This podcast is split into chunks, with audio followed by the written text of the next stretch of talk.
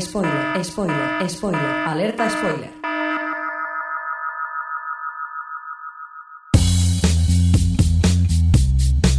Bienvenidos a O Televisión Podcast, el podcast de la cultura audiovisual.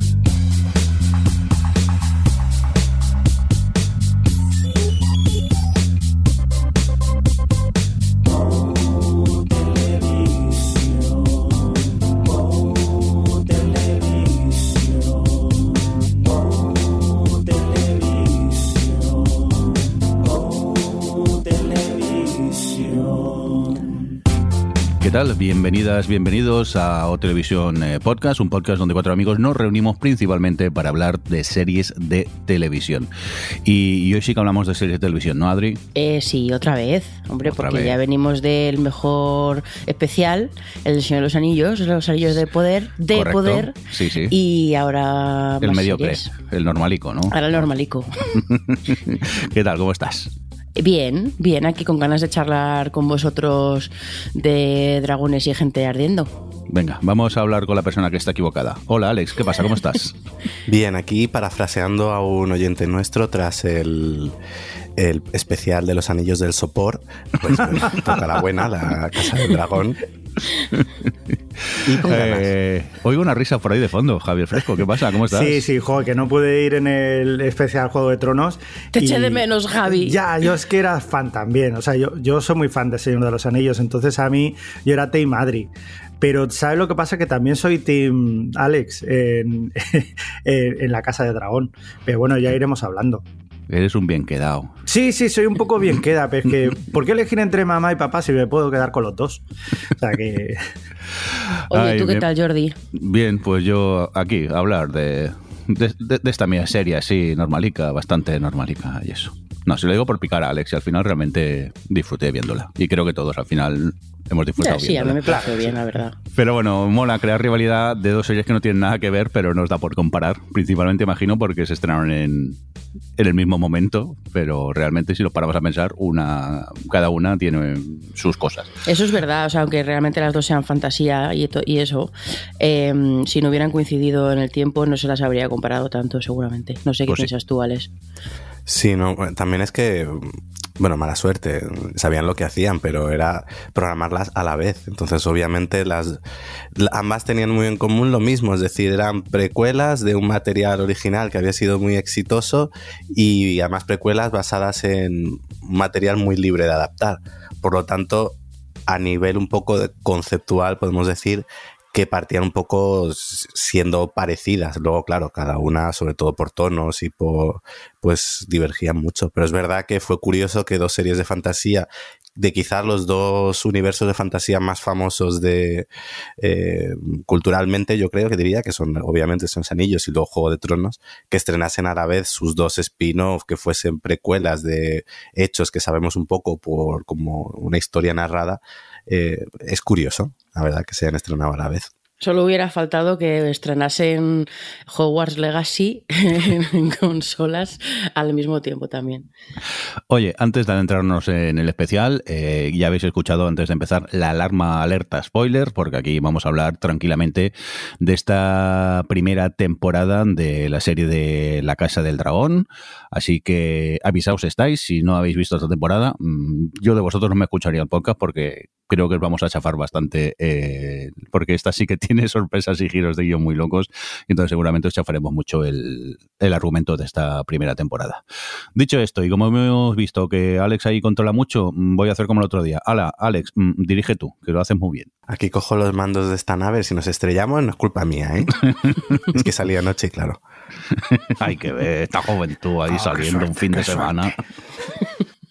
Venga, cuéntanos. Pues mira, para empezar un poquillo eh, con lo que es el, el- este especial de la Casa del Dragón, lo primero que iba quizás a abordar y a preguntaros un poco es cómo, cómo recordáis Juego de Tronos un poquito con la distancia.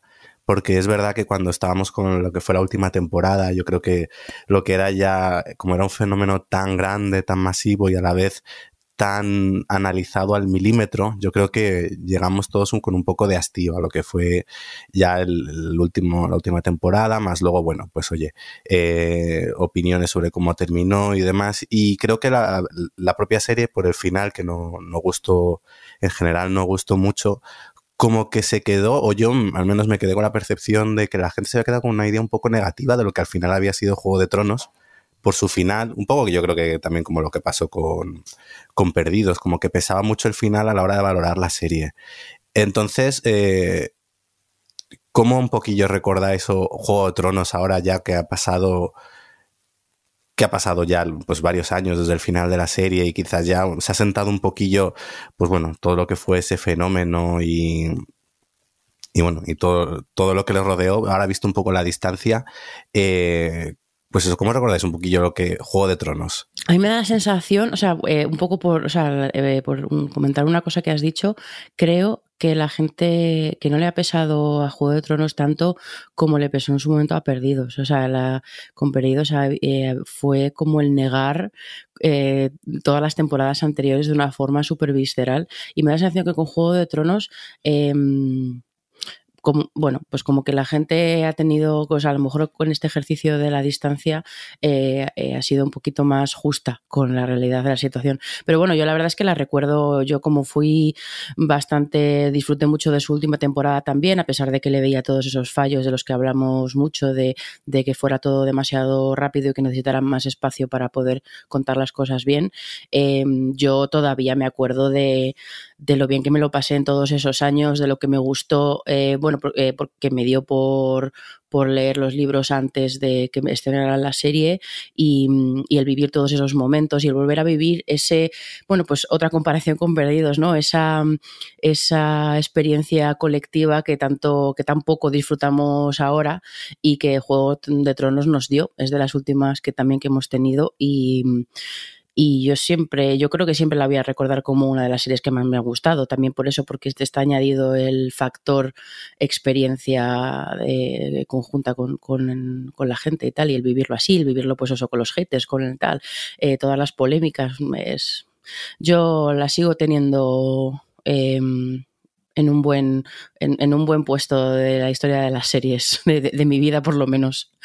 No sé tú, Javi, así por pasar la pelota. Pues a mí me ha pasado un poco que yo, por ejemplo, sí que tuve una mala experiencia con el final de Juego de Tronos y comparándolo con Perdidos, en este caso yo creo que sale ganando también Juego de Tronos en ese sentido porque Claro, eh, los dos, eh, o sea, tanto Juego de Tronos como La Casa del Dragón se basan en unos libros, por lo tanto tú ya sabes más o menos lo que va a pasar, lo que puede pasar. Y tiene también otra cosa que es un mundo propio, que es el hecho de todas estas familias y todo un, ambiente pues medieval, que hace que te, te, metas más dentro de todas estas historias, ¿no? Aún así, eh, yo no soy de los fans de cómo acabó la serie, y, bueno, pues me quedé un poco chafado, pero también un poco a, a expensas de lo que hiciera el señor George R. R. Martin con, con, su propio material, ¿no? Es decir, somos un poco deudores o, o somos huérfanos de al final este señor si quiere acabar antes de que se muera pues eh, todos los libros y saber lo que pasa pero aún así tú puedes tirar hacia atrás y puedes hacer una, una especie de lo que pasó anteriormente Igual que pasa con el Señor de los Anillos y, lo que han hecho con los Anillos de Poder. Es decir, que tú ya te basas en ese mundo, en esas historias, en todo lo que hay y luego ya es esa adaptación que cada uno lo hace como quiere y te puede gustar más o menos. Pero en ese sentido yo creo que, que, que sí, o sea que yo podía esperar, pero claro, todavía con aquella cosa de que el final no me gustó, vamos a ver esta gente lo que hace y, pero con pincitas, porque al final no sabes cómo vaya a tirar la cosa. Pero eso depende mucho también de los fan que seas de, los propios libros y de lo que esperes tú también de, de ellos. A mí, en este caso, eh, muchas ganas no tenía porque le tenía un poco miedo por ver ese final de, digo, hostias, es que no me gustó el final, a ver cómo van a hacer esto. Pero luego al final sí que me ha acabado gustando. Y Jordi, ¿tú qué, ¿Qué recuerdo tienes de, de ver Juego de Tronos y, y, vista ahora? A ver, yo es que como realmente a mí el final de Juego de Tronos sí que me gustó, pues la tengo en buena estima. Entonces, pues mmm, me picaba la, la curiosidad este spin-off que iban a hacer y, y, le tenía ganillas. O sea que, que yo bien, que por mí, ok, a como acabó Juego de Tronos y que lo tengo aquí, pues eso, en el corazoncito bien guardadico. Yo la verdad es que, pues como dice un poco Adri, le veía los fallos, pero al final era, para mí ha sido una de las series, como yo dentro de lo que fue la vorágine de Perdidos y todo el fenómeno Perdidos no entré a nivel de todas las teorías, los foros y demás, es verdad que para mí eh, Juego de Tronos en su momento fue esa experiencia de vivir la serie al máximo, de las últimas temporadas, eh, levantarme a las 6 de la mañana para ver el capítulo antes de que me lo spoilease la gente. Entonces, más allá ya en sí de, la serie tal, lo que fue la experiencia de verlo, es decir, cosas como lo que la boda roja y, el ver las reacciones de la gente con eso, o bueno, el final de la primera temporada, pues yo creo para mí es una de las series que más me han marcado como seriéfilo. Y, pero también es verdad que el sobreanálisis que hubo hizo que acabase saturado y cuando empezaron a anunciar que iba a haber spin-off de, Juego de Tronos, como que me daba mucha pereza la idea.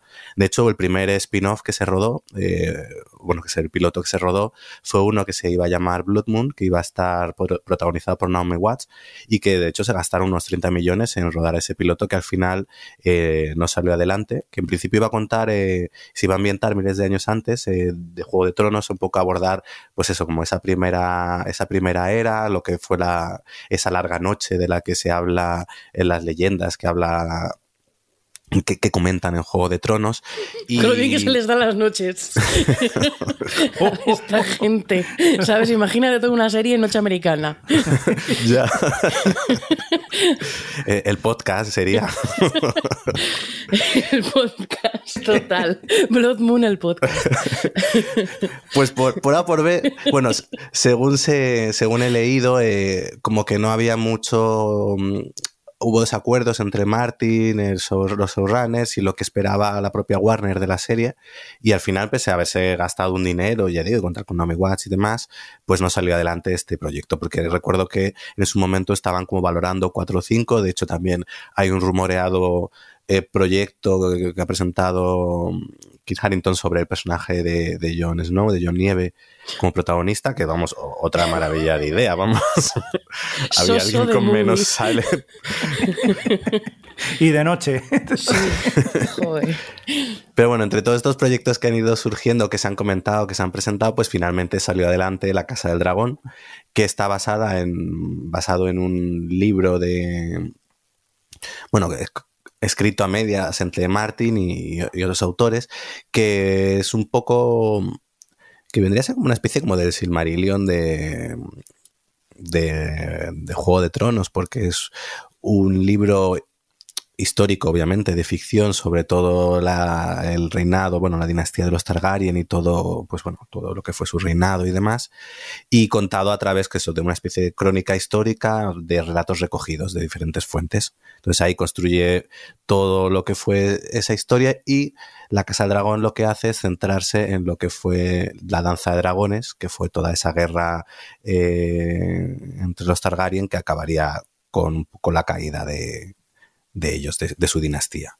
Entonces, bueno, yo, vosotros ya habéis comentado un poquillo eso, que yo de la Casa del Dragón, pues bueno, no, no, tenía esperanza, no esperaba mucho, me daba pereza por este tema de que además ahora ya, pues eso, de, de los universos, del aprovechar cualquier éxito para hacer spin-off, hacer eh, nuevos proyectos de cualquier cosa, y me daba un poco de pereza y no tenía yo mucha, mucha confianza. Pero luego fue empezar a salir los primeros trailers y luego, bueno, entre los showrunners encontramos a, a Miguel Sapochnik, que fue, eh, que por ejemplo, para que os hagáis una idea, ganó el Emmy por dirigir el episodio de la Batalla de los Bastardos, que es uno de los más recordados de la serie.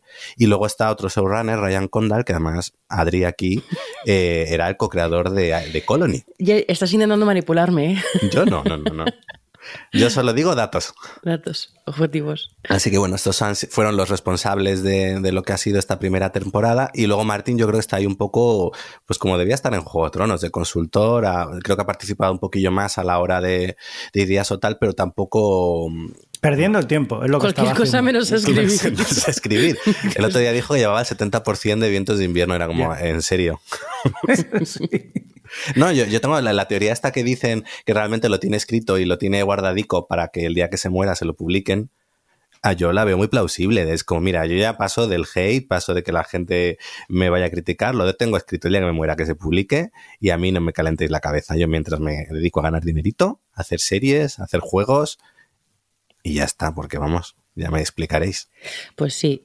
Y bueno, se estrenó La Casa del Dragón, eh, además, según esto ya volvemos un poco a lo que hemos hablado otras veces, de la opacidad de los datos ahora con, con, el streaming, las plataformas ya pues cada una te inventa una forma de medirte los visionados y demás, y bueno, es, todos estos datos ya hay que cogerlos con pinzas, pero bueno, al menos la, lo que iban diciendo desde HBO es que bueno, la serie a, nivel de audiencia fue un éxito, el estreno congregó a más de 9 millones de espectadores, eh, y luego dicen que más sumando los espectadores a través de lo que es la tele de HBO, más luego los, el streaming en Estados Unidos, cada capítulo tiene una media de 29 millones de espectadores. Pues bueno, un poquillo es eso, lo de poniéndolo en, comparación, eh, Juego de Tronos tenía una media de 19 millones. O sea que bueno, pues también es verdad que, eh, que antes con Juego de Tronos el streaming quizás no era tan, no tenía tanta fuerza y, y era una serie que se pirateaba muchísimo.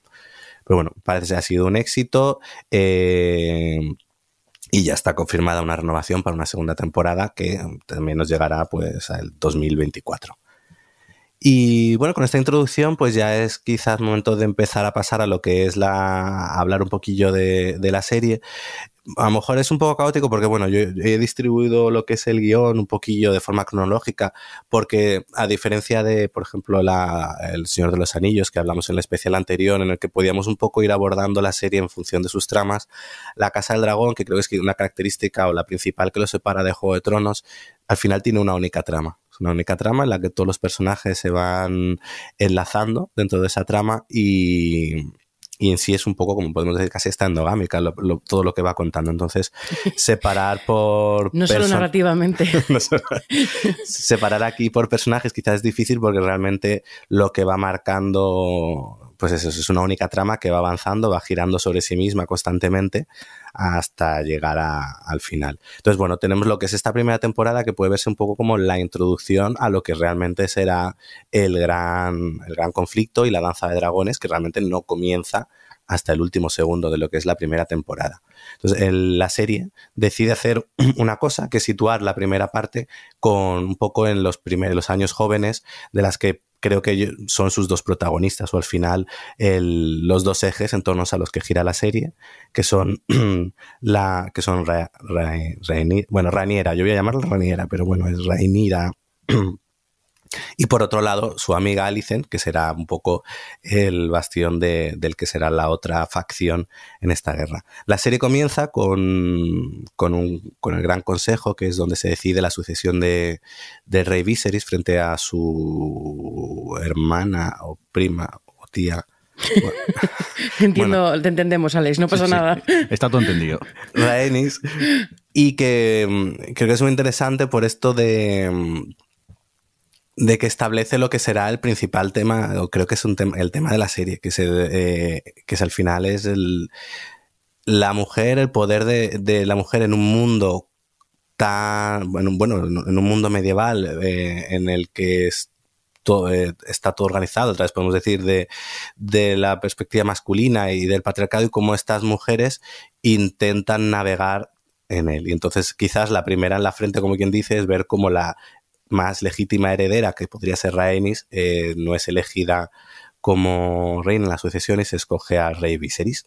Y a partir de ahí, pues bueno, eh, ya se abre la serie, nos pone un poquito en contexto y entramos en un primer capítulo que es un poco presentación, volver a, lo que es Poniente, volver a, ver las casas, los caballeros y tal. Entonces, bueno, quería preguntaros un poco cuando visteis el primer capítulo, qué primera, ¿Qué impresión os dio el volver otra vez a Poniente? ¿Se hizo raro? ¿Os gustó? ¿Os resultó aburrido? ¿Os estabais un poco perdidos? Eh, Javi, por ejemplo. Pues a mí me gustó el hecho de volver otra vez y eso que tenía mis, eh, pues como había estado diciendo antes, estaba un poco reticente, digo, bueno, a ver lo que voy a ver, pero también tenía muchas ganas de volver otra vez a encontrar ese mundo. Además, prácticamente desde que empieza, eh, se empiezan a ver pues eh, to todas aquellas ciudades de desembarco del rey, que es una mezcla entre, pues, Trujillo y Cáceres también. Y además es muy curioso porque, claro, todas, todas, aquellas zonas me lo conozco bastante, incluso me conozco las plazas y los sitios por los que pasan por, por las propias piedras de, la, de, las paredes, por eso ya es de efecto profesional. Y... Javi viendo Juego de Tronos es como el meme ese del Leonardo DiCaprio señalando la tele. O sea, se pasa, debes estar ahí. Oh, oh, ahí, ahí, ahí, ahí estoy yo, ahí estoy yo. No, es muy curioso porque, eh, claro, a mí el tema de, de, rocas y piedras y tal me, me, tira mucho. Y me pasaba, por ejemplo, con la Catedral del Mar, que igual estaban en una esquina unos niños corriendo, digo, eso es Barcelona, giraban la esquina, digo, eso es Cáceres. O sea, que, que Cáceres me la conozco muy bien y en ese sentido, pues sabía, digo, ostras, mira, ¿cómo han cogido eso? Entonces yo estaba encantado. O sea, yo en ese sentido, volver otra vez a verlo y con todo el, el escenario que, que, ya conozco y tal, pues para mí era muy chulo.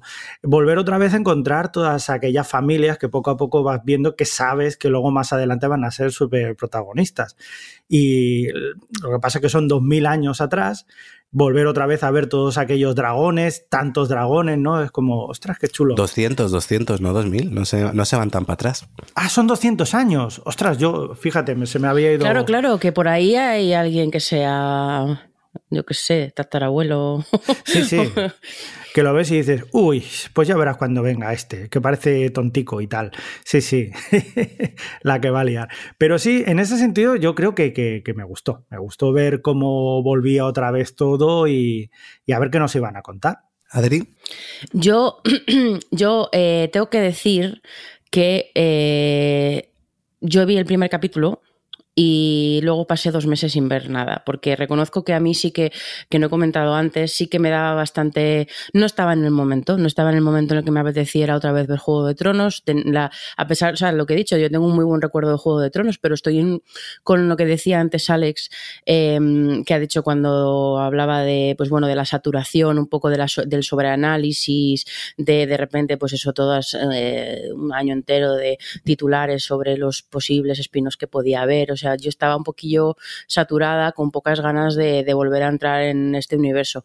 Y vi el primer capítulo y no, bueno, eh, no, no, entré para nada, o sea, no es, creo que es mayormente culpa de, de dónde estaba yo y yo creo que hice bien, porque eso puse, cuando me puse a verla, eh, estaba ya terminada, me la vi un poquillo al, a mi ritmo y, y, con otra, o sea, como con otras ganas, ya había acabado El Señor de los Anillos, o sea, de primeras es verdad que yo me enfrenté a esto y el primer capítulo se me hizo un poco rollo, eh, entonces, bueno, mi primer contacto no fue bueno, pero sí que es verdad que luego, que no quiero, que aquí estamos hablando todo, o sea, estamos haciendo las coñas de Team Alex y no sé qué, realmente yo eh, vaya por delante que aunque vaya a ser crítica con algunas cosas o lo que sea, a mí me ha parecido bien, ¿eh? La Casa del Dragón y la he visto bien y, y, a medida que iba avanzando me iba enganchando un poquillo más, pero bueno, desde el primer momento y eso, y eso me ha, se me ha mantenido durante toda la temporada, me ha costado terminar de entrar, pero, pero bueno, eh, así, ese, como, como me has preguntado como por el primer, la primera entrada, esa fue la mía.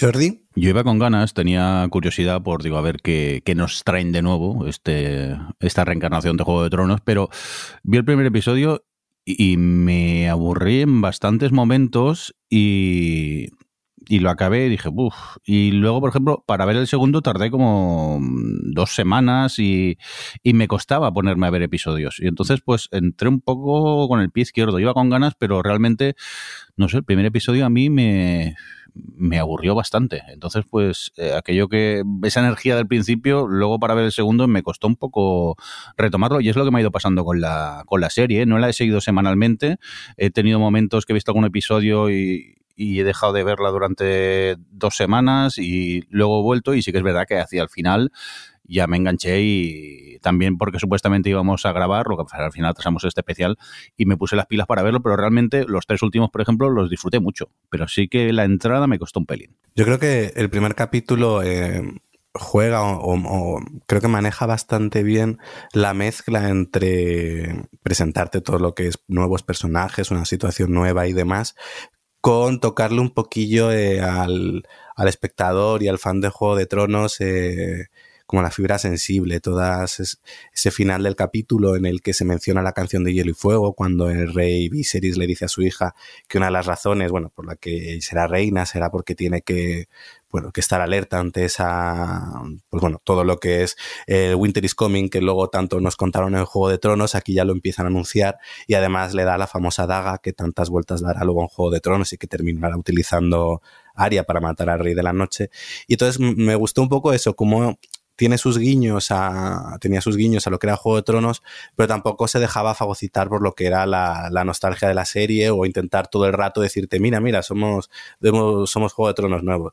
Lo que sí se nota mucho, por un lado, o, yo creo que más noté con este primer capítulo, fue lo que la subida, el presupuesto. Es decir, bueno, eso sí. lo que antes era el famoso capítulo 9 de Juego de Tronos, donde se dejaban todos los dineros y, era muy espectacular, aquí sí, ha sido eh, casi norma, es decir, hemos tenido dragones dando vueltas todo el rato y era un despliegue, además el primer capítulo, pues eso, entre los dragones, el, ¿cómo se dice? La justa esta, el, torneo que hay, eh, es un capítulo muy lucido a nivel visual. Y luego tenemos quizás, yo creo, uno de los momentos, mm, yo creo, más duros que nos ha dado la serie, que es la, la secuencia de del parto, de, la madre de, de House of Partos. Entonces eso, ¿Qué tal, Adri? ¿Te ha despertado esta serie eh, el instinto ah. de las ganas de tener un hijo y un parto natural? Eh, me ha cambiado la, mi idea. Ahora sí quiero ser, o sea, no puedo esperar a, ser madre y parir. Eh, no, pero una, una, cosa, porque es que de repente has, has empezado muchos temas. Yo una cosa que sí que quiero decir que lo has comentado al principio, es que creo que han manejado muy bien el, o sea, también es verdad que a lo mejor yo, como estoy menos versada, no me doy tanta cuenta pero, eh, de, los guiños.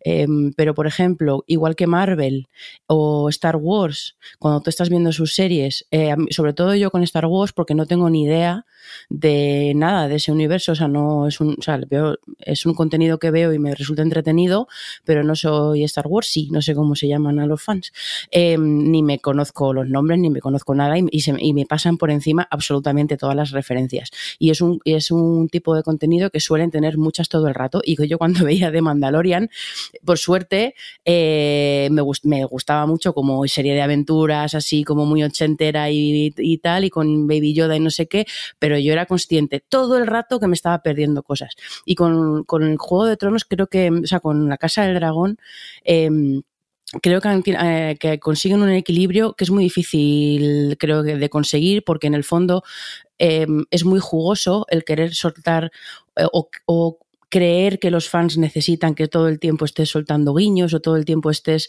eh, haciendo alusión a cierto tipo de cosas, ya el, universo en sí mismo es un guiño tal. Entonces yo creo que ellos, em, desde, yo no he sentido que todo el tiempo me estuvieran diciendo, acuérdate, mira, este, este o esto lo mencionaban en Juego de Tronos. O sea, es verdad que es más difícil porque los Targaryen al final era solo Daenerys y es, es complicado que, que, encuentren tantos puntos de guiño, pero creo que si los hubiesen querido encontrar, siendo eso, o sea, siendo eso Desembarco del Rey y todos esos sitios que ya conocemos, eh, podrían haberlo hecho y creo que... Eh, bueno, pues eso, creo que, han hecho un, o sea, que no han, no han querido estar todo el tiempo dando como ese fanservice, que es algo que a mí me da mucha rabia y han, eh, han conseguido muy buen equilibrio de, de, querer hacer su propia cosa sin tener que estar todo el tiempo conectando con la serie principal. De hecho, yo creo que es una serie, obviamente, yo a, alguien, a cualquiera le recomendaría que viese primero Juego de Tronos, pero si yo que sé, alguien te da pereza horrible decir, verte con siete temporadas de Juego de Tronos, puedes ver la Casa del Dragón y no tener esa sensación de me estoy perdiendo algo, porque hmm. empiezan un poco de cero, es decir, todo lo que es presentación de las casas, de la situación, del estatus de cada uno,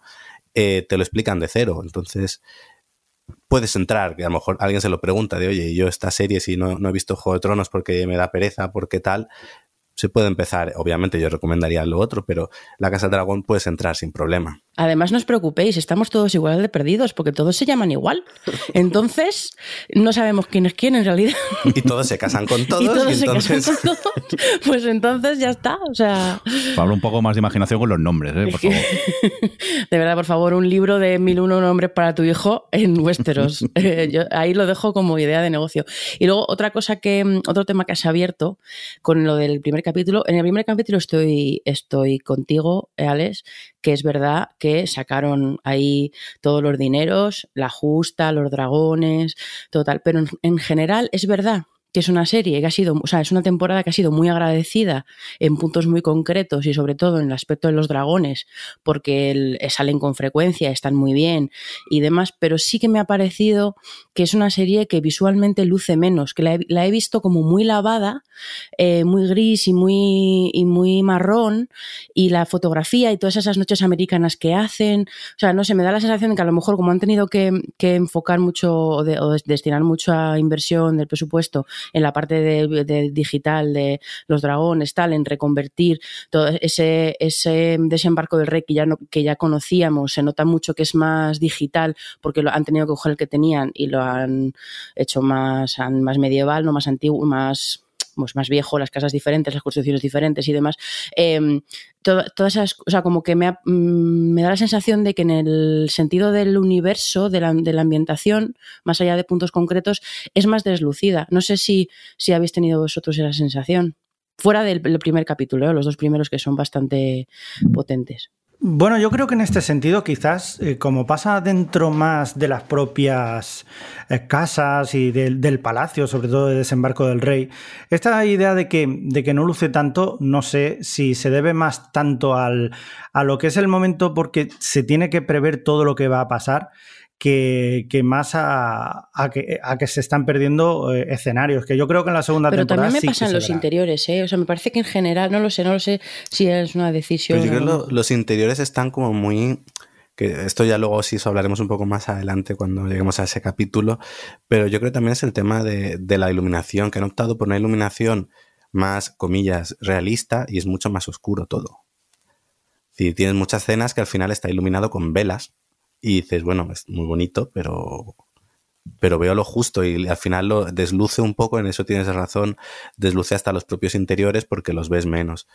Luego a nivel de, yo creo, paleta de colores, quizás le pesa el hecho de, pues, un poco lo que ha dicho Javi, que al final tienes pocos escenarios que en, un Juego de Tronos, quieras o no, de repente estabas en, Invernalia, que cambiabas a blancos, eh, luego estabas en, al otro lado del mar, donde Daenerys, que era otro, otro tipo de, de, colores, entonces quizás también tenías mucha más variedad. Eh, porque era mucho más amplio el universo. Pero es cierto que es una serie un poco visualmente un poco gris cuando no oscura. Excesivamente lavada, no sé, pero bueno.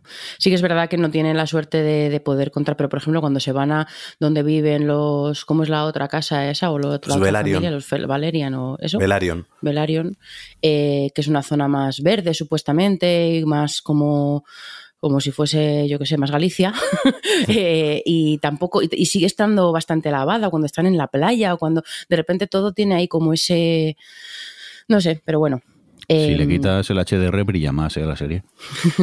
no, no, en serio. Han tenido un problema muy gordo con el tema ese del HDR y, y yo me di cuando lo comentasteis, como yo la iba viendo más tarde, al final muchos de los episodios les, he quitado el HDR de la tele para que se vean mejor, porque si no, que tampoco ves mucho. Qué tramposo. Hay que verla como la han creado, que no se vea. que no se vea, efectivamente, que sea un podcast como el, el otro spin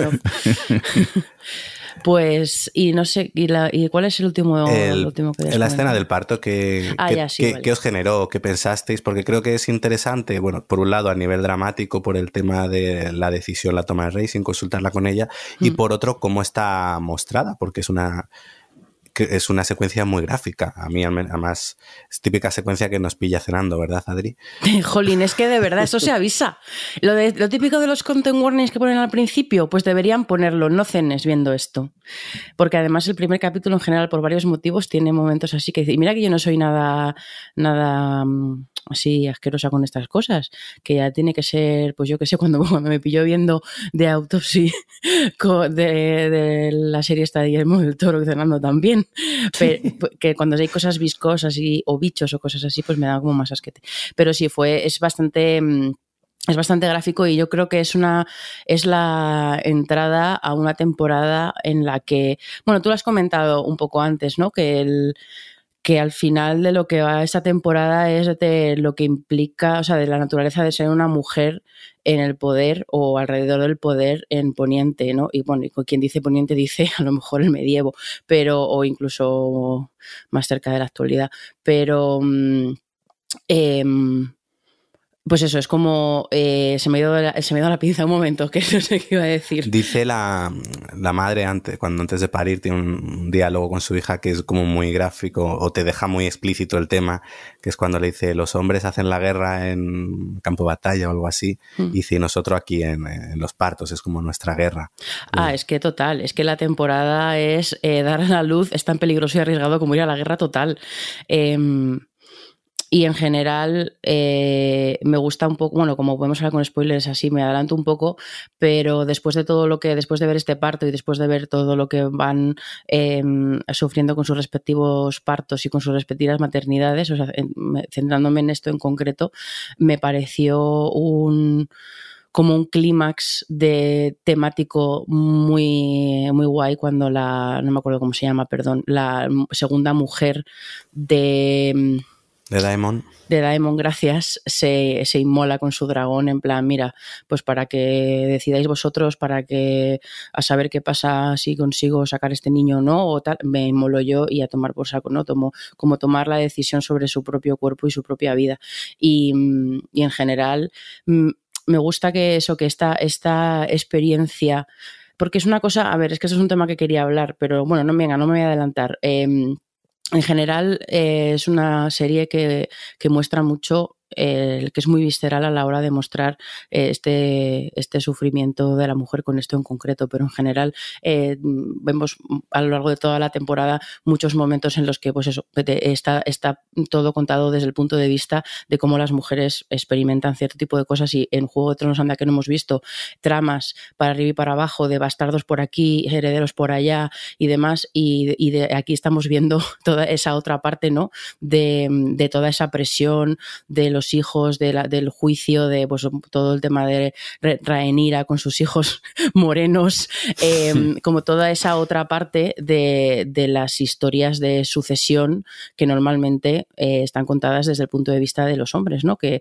que, están obsesionados con su heredero y quién va a ser el heredero y quién va a heredar el trono y casárseles con unos y con otros. Y aquí lo estás viendo también desde ese otro punto de vista, ¿no? Desde, desde las mujeres y la presión y los partos y además eso de forma como súper visceral, de ya desde el primer episodio, pero creo que no sé cuántos partos hay, eh, pero casi, casi, hay uno por episodio.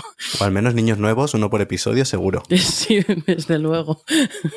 Yo, hay una cosa que me ha gustado y me ha, bueno, me ha preocupado y lo he pasado mal tanto con el parto o los diferentes partos que hay como, como con el concepto de que en este caso la mujer no deja de ser una máquina de, de crear herederos y, sobre todo el momento en el que el rey, Viserys, pues tiene que decidir entre la mujer o el niño.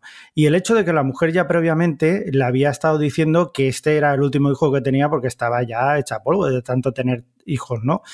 Y en ese momento que él tiene que decidir, porque va por delante el, digamos, el reino por encima de las personas, que tanto Reinira acaba odiando, evidentemente, ¿no? Porque llega un momento que dices, es que cómo puede ser que, que tú hagas esto, cuando ella al final acaba haciendo pues algo parecido también con el, escudero que se lo dice y, con al final llegar a una guerra. Incluso en el último momento, que ya nos adelantaremos más, o sea, ya nos adelantaremos y tal, ella acaba diciendo que la paz y todo lo que tiene que haber el reino está por encima de lo que vayan a sufrir las personas. Lo que pasa es que hay un momento que dices, mira, chico, yo ya no puedo más y, se acabó.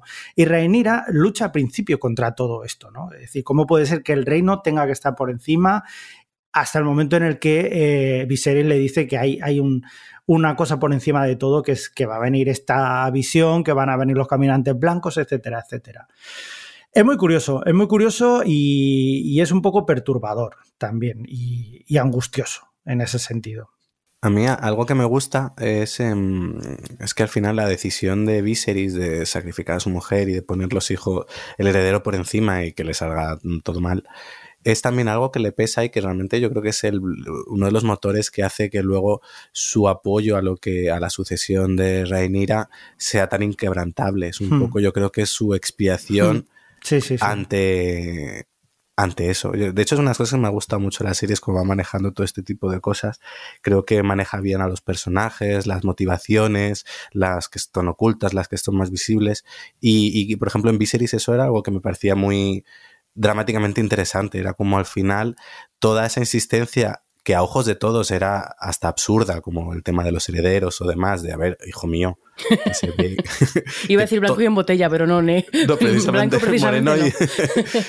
que todo el mundo sabe y que dices que este tío es tonto. No, realmente tú lo que estás viendo ahí es como él está expiando un poco ese pecado que ha hecho, ese, ese bueno, al final asesinato de, lo que fue su mujer, de la madre de, de Renira y de esa, y, y el haberse cegado en conseguir un heredero, heredero varón y, y durante toda la serie se pasa eh, intentando solucionarlo de esa manera. Sí, pero hay una cosa que, que quiero decir. Eh, la Casa del Dragón va a intentar, como, como, de Tronos, va a intentar que los Targaryen os caigan bien. Los Targaryen Mm. no, os pueden, no pueden caeros No. bien. Es no, una no hay gente... tar- no hay Targaryen bueno. es- no hay Targaryen No bueno. otra vez. No cagáis, por favor, ¿eh? que luego me decís, no sé, que estás loca, estás loca. Y luego tenía que escuchar en la temporada 8 de Juego de Tronos cómo yo llevaba eh, seis temporadas diciendo que, Da- que Daenerys estaba como la, como las maracas Es de Machín. verdad. Y era y una Tú sí, nunca te gustó, ¿eh? no, no es que no me gustara, es que o sea, la veía como lo veías. que era, una tirana. Y los Targaryen, no hay Targaryen buenos. Es una gente que está en el poder y, se ve todo el tiempo en esta temporada, además, que, so- que están ahí porque tienen dragones para amenazar a las personas. Y entonces, y, incluido Viserys, que mm, sí se espía, no sé qué, y dentro de todo ese maremagum de personas, dentro de lo que cabe, es, es eh, de los más majos, pero luego mira lo que hace. O sea, es como no, que no se engañen, que sí, que sí, que, el personaje, que ya sé que estoy siendo, estoy haciendo así un poco de broma y lo que mola precisamente son estos grises y es que exploren así al, personaje del rey. Además, como mola cómo se refleja su, pues bueno, esa eh, casi, o sea, se refleja físicamente ese deterioro y esa, esa corrupción y tal ahí con, a lo largo de todos los capítulos que dices, madre mía, todavía sigue aguantando el señor. Eh, o sea, que es, lo que es el personaje, el arco es interesante y, y, ese conflicto suyo es interesante, pero que no os confundan los Targaryen. Todos son malos, incluida Rhaenyra. Algo hará, algo hará con un dragón. Pero, pero quizás eso es, lo interesante y lo que ha acabado am, atrapando un poco a la gente, ¿no? Que hay personajes, como ya veremos más adelante, que lo dices, es que son descaradamente malos, pero al final te acaban atrayendo porque. Joder, igual que nos atraen los malos de las películas, también esta gente, es lo que dices, son, no, no es que sean malos, es que tiene una cantidad de grises tremendo. No hay ni blancos ni negros, son, son grises, a veces muy oscuros, muy, muy oscuros, y a veces dices, oye, pues igual no es tan malo. Pero eso está bien. O sea, en- Que su lema esa- de casa es fuego y sangre. Ya, que podía sí. ser paso que abrazo. Que esto se- esta, esta gente no. eh, Paso de- que abrazo. Mira, de hecho, aquí tenía apuntado eh, el personaje de Damon, que es precisamente, yo creo, el uno de, de los más interesantes, pero Sí. quizás por ese, ese constante. A ver, eh, Es, de, es o, sea, o sea, es- objetivamente es, es una persona mala. Es una, Sí, sí, sí, persona. Objetivamente es un Es Sauron, psicópata. es Sauron, es Sauron. Yo, yo es que un momento que, que- que cuando Pero empecé a entiendo lo ver- que vas a. eh, sí, perdón, perdón. Empecé a ver en las redes sociales que la gente estaba fascinada con Daemon. Digo, pero, pero si, si, si empezó la serie y todos odiábamos a Daemon, era malísimo. Y dice, ¿en qué momento ha pasado a ser uno de los personajes más, más queridos? ¿Cómo que querido? No, eso lo entiendo. O sea, querido a lo mejor no es la palabra. Fascinado sí, es un personaje Fascinado, sí. que Sí, puede es ser verdad. fascinante. Pero de ahí al ver, Daemon no era tan malo. Pero vamos a ver que se está follando a su sobrina. Que se ha pasa- cargado a toda esta gente. yo lo leí cuando, mujer. cuando la mujer, cuando la mujer, la que, la Velaryon, que al final se, se inmola con el dragón, Sí. de repente en redes sociales la gente era como, no veis, Eh, no ha hecho como Viserys que mató a su mujer en el parto, él la ha respetado, era como que hace dos capítulos mató a su antigua esposa a pedradas. La gente tiene una memoria muy, muy claro, por ejemplo, aunque ahora llegaremos, estaban indignados con la actitud de Daemon en el último capítulo con Rhaenyra. Era como, es que tú no has visto la serie. Tú no has visto cómo, cómo ha sido Daemon durante todos los capítulos. Es un tipo retorcido, manipulador, pero como buena persona eh, manipuladora y retorcida también puede ser encantador. Es decir, yo creo que ahí está la gracia de cómo está construido el personaje. Es un personaje seductor, es un personaje Claro. que sabe, pues eso, con, sa- sabe trabajarse a Rhaenyra y, y consigue lo que en el fondo está buscando, pero en todo momento eh, es una manipulación y es una cosa que él busca, no, es decir, él no está con Rhaenyra por amor, obviamente. Él ha buscado, él quiere el poder, quiere el trono y al final es su manera de llegar a él. Cuando lo intenta, primero lo intenta directamente, como le sale mal, pues lo intenta de esa otra forma. Jordi, ¿algo que decir sobre algo más que añadir? No, no, estáis hablando muy bonito y yo estoy aquí escuchando.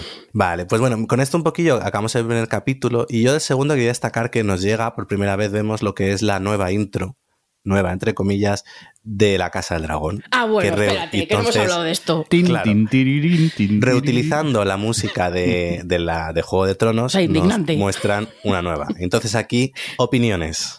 Indignante. Adriana, venga, empieza.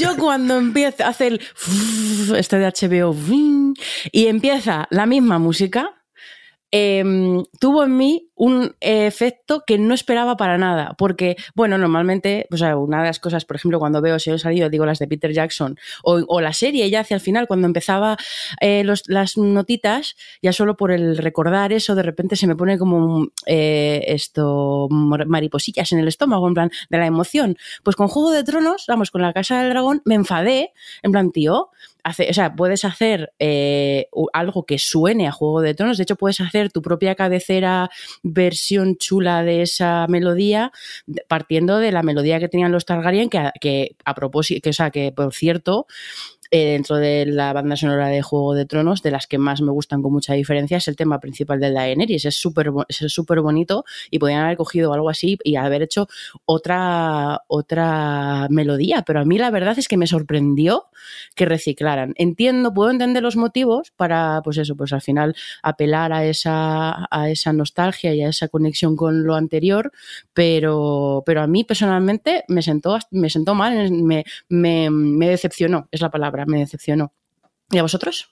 A mí, me, a mí me gustó, por ejemplo. A mí sí que volver otra vez tener esa conexión con lo que era antes, sí que es verdad que dices, a ver, si me parece muy bien, pero ya todo esto lo hemos visto, a fin de cuentas, estaba bien porque hacías el skip intro y adiós muy buenas. Correcto. Ya lo he visto. Como que el skip intro. Sí, claro. sí, sí. Perdón. El skip intro debería estar penado por la ley. Pero es que es muy larga y ya lo hemos visto muchas veces. Ya, pues vale, sí, correcto. Ves el primero que dice, uy, qué bonito, eh, ya está, ya lo he visto. Adiós, vamos por, por faena. Yo estoy con Javi. Yo, claro, cuando oigo las tin, tin, ya el dedo se me fue directamente a skip intro. Venga, va, a por el capítulo. Lo que Viva la skip oír, intro, ¿eh? por favor. Mm. Más skip intros habría que haber. Mira, Ahí, eh, ahí. Más skip intro, o sea, perdón, eh, menos, menos cabeceras y más previously, ¿no? bueno, eso, sí, ¿eh? Para recordarnos qué pasa, que somos mayores.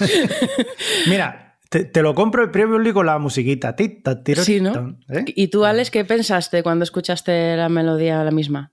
Me pasó un poco como a ti, porque, por ejemplo, el, me encantó el final del primer capítulo cuando, pues eso, Viserys le cuenta lo de la canción de Hielo y Fuego y usan un tema que además es uno de los que más me ha gustado de la banda sonora.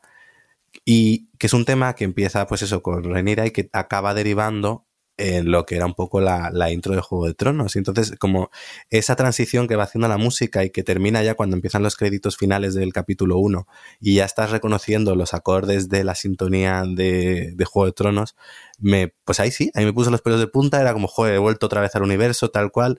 Y claro, me, pues me pareció igual un bajón el volver a tener una, la misma canción. Era como yo esperaba algo, pues eso, obviamente no esperaba un cambio radical, pero una versión, aunque fuese, de ese tema. Y luego además tampoco me gusta en sí mismo lo que es visualmente. Porque le pasa un poco lo que tú decías con la serie. Es muy gris, no se ve nada en esa intro. Sí, Es está menos, tiene menos nivel de detalle y Sí. está menos currado. Y entonces ni siquiera tampoco me parece especialmente bonita. Y como también esto es una serie que al final sucede en tres escenarios, no era como Juego de Tronos que al menos tú tenías la curiosidad de a ver qué me sale hoy, a ver por dónde, qué, qué ciudades voy a visitar, porque bueno, de Juego de Tronos iba cambiando en función de los lugares que apareciese en ese episodio. Entonces, la verdad que obviamente no la he saltado nunca, porque eso sería un sacrilegio. Además, Carlos me lo dice, dice, sáltalo yo, ¿qué voy a saltar la intro de esto? Carlos en mi equipo. Pero sí, sí, es terrible. Yo no, no, se le quito el mando. Y pero para mí igual fue un poco decepción. Pero tenéis que entenderlo, se gastaron tanta pasta en el CGI de los dragones que cuando había el momento de la música dijeron, no hay presupuesto. No queda dinero para nada. Sí, sí, pa- aprovechemos la ni que pa teníamos. focos, Claro. ni para un colorista, ni para una nueva canción. Mucho dragón, mucho dragón ahí. Bueno, por, por resumir un poquillo, durante este, este primer tramo, los primeros capítulos del 1 al 5, vemos quizás los años jóvenes de Rhaenyra y Alicent. Y, aquí hay varias, varias claves. Por un lado, tenemos que me parece muy interesante es la amistad que además es un poco abierta a interpretaciones el grado de profundidad de amistad que hay entre Alicent y Rhaenyra. Y yo leí en su momento, porque bueno, yo como la fui siguiendo semana a semana, y la verdad que fue una serie que sí fue generando conversación constante. Yo, creo que en eso sí, le, sí ha sido un éxito para HBO. Obviamente no, no ha tenido el calado que tuvo Juego de Tronos, pero bueno, dentro de lo que es ahora, que es difícil que algo vaya calando, pues sí, Juego de Tronos lo tuvo. Y una de las críticas principales era eh, un poco que que era mm, como innecesario, un poco lento todo este primer tramo. Y a mí me parece muy interesante cómo nos van contando lo que es la amistad y la relación entre Rhaenyra y Alicent para que luego todo lo que sucede en la segunda tanda de episodios tenga un peso dramático mucho mayor y sobre todo una, profundidad y un y, un empaque mucho mayor que simplemente nos vamos a la guerra porque yo quiero el trono. Yo creo que la serie ha cogido los mimbres de lo que era lo que es una crónica histórica y le ha ido añadiendo motivaciones, motivaciones a sus personajes, le ha ido añadiendo, pues eso, eh, al final lo que es lo que lo hace interesante es el, esos personajes darles tridimensionalidad, no convertirlos en los malos y los buenos, sino que todos tienen, tienen algo. Entonces me parece por un lado a mí de lo que más me gustó de esta primera tanda de, capítulos es el personaje de Alicent, me parece quizás como un poco la revelación, porque con Rhaenyra, pues bueno, es una Targaryen y, puedes esperar algo más, pero de este personaje, y para mí, tanto la actriz como, como, como ella me gustó mucho, y, y ver esa ver un poco ese juego de tronos eh, cómo lo juegan con ella cómo es su propio padre quien en cierto modo la, la, la, prostituye la dice que cuando muere cuando muere la reina la, mujer de Viserys le dice vete a consolarla con tu mejor vestido y cómo ella tiene que en cierto modo legárselo para convertirse en la reina y cómo eso hace que la amistad entre, entre ella y Rhaenyra se tambalee y que luego el tema de eh, del supuesto incesto con su tío terminará ya un poco de apuntalar esa amistad convertida en enemistad. Eh, pues eso, yo de mm, Alicent fue de mis personajes favoritos en este tema. Luego creo que también en esta primera tanda nos presentan al que será uno de los, yo creo, de los más odiados por los espectadores, como es Ser Criston, que es el jefe de la Guardia Real. Mira, es tontísimo. Que Rhaenyra coge al principio y decide utilizarlo así como, como juguete sexual y el otro pues se siente muy ofendido y se la lía parda. Yo creo que es un poquito de lo, más así relevante o con lo que más me quedo yo. Entonces iba a preguntaros que de esa primera tanda de capítulos, ¿qué fue lo que más os llamó la atención? ¿Lo que más, más os gustó o, os, disgustó? ¿Qué, qué querríais destacar de, la trama, de la parte en la que son ellas más jóvenes? Pues, a, ver, a mí me pasa que, mm, que todavía, o sea, que toda esta, esta primera tanda de capítulos es lo que me costó conectar un poco con la serie. Fue eh, vamos, básicamente cuando en el capítulo antes de que hicieran el salto temporal, en el quinto, que es eh, el culebrón mayor del reino, em, me costó un poco porque sí que estoy de acuerdo con lo que dices, o sea, eh, así en general entiendo que se necesita, o sea, que que toda esta primera parte sienta todas las bases de relaciones, de intereses, de lo que sacrifican unos y lo que sacrifican otros, y todo esto es muy importante para entender mejor una segunda parte en la que mm,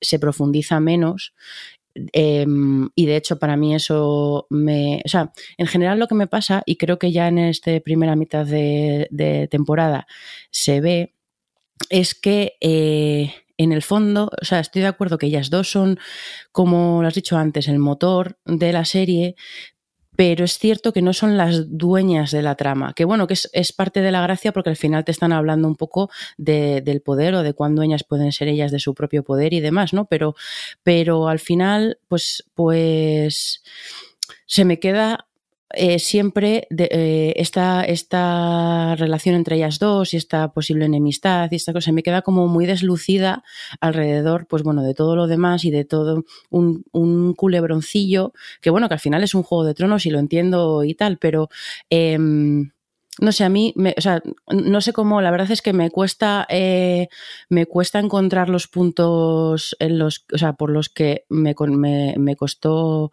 conectar con ello. No sé si es porque había como muchos personajes o, o, sea, como que estaba todo como, no sé, ahora no sé cómo decirlo, ahí no me sale la palabra, de, de bueno, eh, como, ay, no me sale, jolín, diluido, está todo como, estaba todo como un poco diluido y me, me costó conectar con, con, ellas dos, que al final es lo que te, lo que intenta que te atrape, ¿no? Que yo, que estos personajes serían eh, desde fuera para mí lo, la, la, clásica trama, relación y tal que me, que me hace, o sea, que me hiciera conectar con la serie, pero eso, me parecía que estaban un poco diluido en todo lo demás.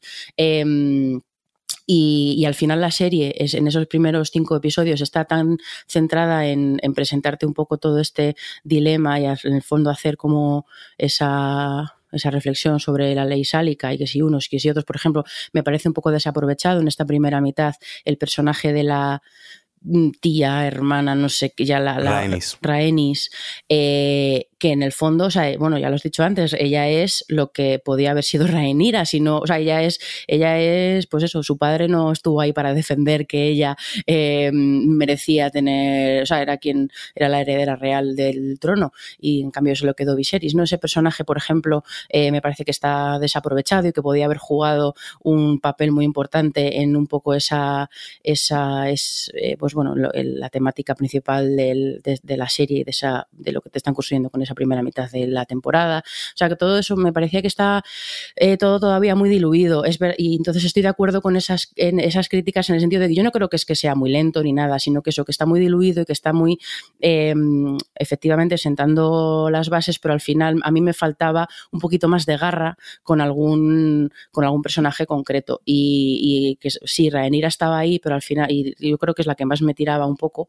Yo, por ejemplo, esta cosa que dices de Alicent, pues mm, la verdad es que no es un personaje que, es un personaje que me ha gustado más eh, o me ha atrapado más de adulta, pero de joven sí que la creo que está, o sea, para mí estaba como más diluida. Entonces, bueno, a mí me costó, pero es verdad que llegando, yo estaba como muy un poco fuera de la serie, pero ya cuando se va acercando hacia el quinto capítulo, y el quinto capítulo en el que ya eh, se quita la careta a la serie y es como, mira, esto es un culebrón y, y además ser Criston es un lerdo. Eh, eh, yo la verdad es que ese, ese, capítulo lo disfruté con todos los equívocos, luego pues eso, de toda esa... esa... el capítulo de la, de la preboda o de, de. Sí, ese, el capítulo en el que, eh, bueno, pues mm, ves ahí, o sea, todo la, con la consecuencia de que, de que Daemon estuviera, se la llevara a su, a su sobrina a, a un... Eh, bueno, pues sabes, ahí a, a, un sitio donde una chavala de no sé cuántos años tiene Rhaenyra en la serie, supuestamente. ¿15 al principio? ¿14 puede ser? 14. Eh, a lo mejor no debería ir. en fin, eh, todas esas consecuencias y todos los intereses de unos y otros. El señor ese de los pies. O sea, de repente había como, como que de, de, repente los personajes tenían como más singularidad, tenían más. Veías, o sea, o sea, era todo como un poco más directo y menos eso, menos diluido y menos en lugares comunes. A lo mejor es lo que estoy intentando explicar, lugares comunes, sobre todo viniendo de eso, temporadas de juegos de, Juego de Tronos. Entonces, bueno, eso es eh, mi larga explicación, larga, de esta primera mitad de la temporada. ¿Tú, Jordi? Nada, yo, eh, la primera, a ver, este antes del cambio temporal me, se me hizo un poco cuesta arriba, me aburría un, un, pelín más, pero sí que es verdad que el episodio este, sobre todo la parte de la preboda, mm, ahí lo, lo disfruté. Sí que es verdad que debido a Twitter y otros comentarios ya bueno, también es normal que en Juego de Tronos en una boda pase algo, pero sí que la gente se le calienta mucho la boquita haciendo chistes de ¡ay, una boda en Juego de Tronos! ¿A quién se le ocurre? Y claro, yo que lo veía unos días más tarde, pues ya vas un poco prevenido que algo gordo va a pasar allí. Pero aún así me lo pasé bien eh, y sobre todo aquí empecé a disfrutar más la, la, serie. Pero hasta llegar a ese punto, a mí la serie me iba poquito a poquito, algún momento puntual, algún episodio me llamaba la atención, pero en definitiva me costaba un, un pelín. Pero bueno, a partir del quinto creo que para mí fue mejorando la cosa. La boda, yo creo que además, más allá de que, bueno, de que podías llegar spoileado, yo creo que la propia, el propio capítulo la construye de forma que tú sepas que algo va a ocurrir, pero no sepas qué es. Sí. Entonces está muy bien, yo creo, eh, dirigida a atención y porque tú ves como todo, además es eso, es un capítulo que como ya has plantado todo, ves que cada uno quiere una cosa que difiere de la que quiere el de al lado, eh, cada uno intenta imponer lo suyo, por ejemplo, me gusta igual eso, la entrada de Alice en vestida de verde, que es el color de su casa, desafía tarde, llegando tarde, desafiando a Rhaenyra, a su vez Rhaenyra yéndose a tontear con Daemon delante de, su padre, al que acaba de bueno, bueno, un capítulo que no ha hecho nada con él. Claro, es decir, luego por otro lado el, eh, el amante del que va a ser el marido de ella eh, haciendo amigas con el retrasado del Sid Criston, pues como que, se va de la boca pensando que está contando una cosa y realmente está hablando de otra, todo mal. Bueno, eso, entonces como que vas viendo que se va construyendo toda, eh, creo que es un capítulo que está muy bien por eso, porque va construyendo una tensión en la que tú sabes que va a explotar, pero no sabes por dónde. Y además, como ya llevas la experiencia de Juego de Tronos, de eh, una boda nunca pasa nada bueno en esta serie, pues creo que está muy bien jugado. Eh, tú, Javi, de esta primera mitad, ¿qué, destacarías o qué te quedarías? Pues yo me quedaría em, con lo, que va a ser, aunque sea un poco, em, si es verdad que se hace un poco pesado, ¿no? Eh, esta forma de cómo se llevan entre Alison y, y pero yo creo que es, importante para saber luego lo que va a pasar más adelante.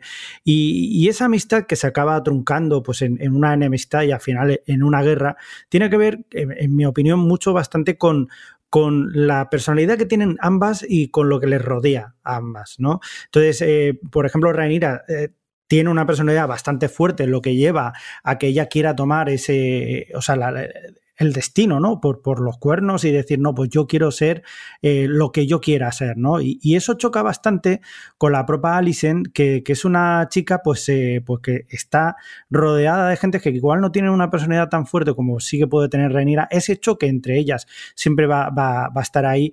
Y Rhaenyra, o sea, Alison lo que pasa es que acaba siendo manipulada nunca, o sea, por todos los que hay dentro, por todos los hombres en este caso que, que, la rodean, ¿no?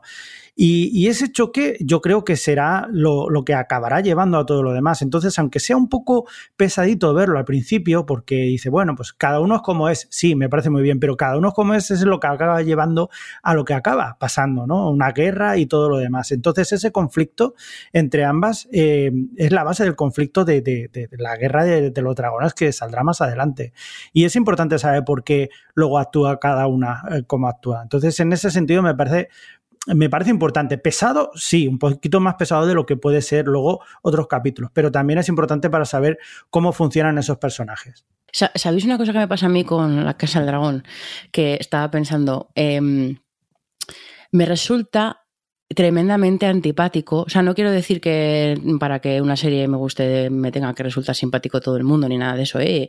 pero sí que me, me resulta antipático y sobre todo frustrante porque en Juego de Tronos eh, había tantas casas y tantos eh, que, tenían, o sea, como que había muchos personajes y tramas y demás, pero sobre todo los personajes con diferentes formas de ver la vida y formas de ver, de, de, relacionarse con el poder y de relacionarse con su sitio en el mundo y podías tener a los... Mm, eh, o sea, a los Stark o a los salvajes o a los de Dorne, o sea, cada uno tenía un poco su, su propia filosofía, su propia de verdad vida, su propia moralidad, tal. Y los Targaryen, yo no lo digo por, por el incesto ni por todas estas cosas, eh, ni siquiera por el tema de si no me haces caso te quemo con mi dragón, sino eh, toda la serie, toda la temporada son gente que solo por tener un apellido o solo por tener el color del pelo de una forma o lo que sea, están eh, obsesionados eso, o sea, se creen con el derecho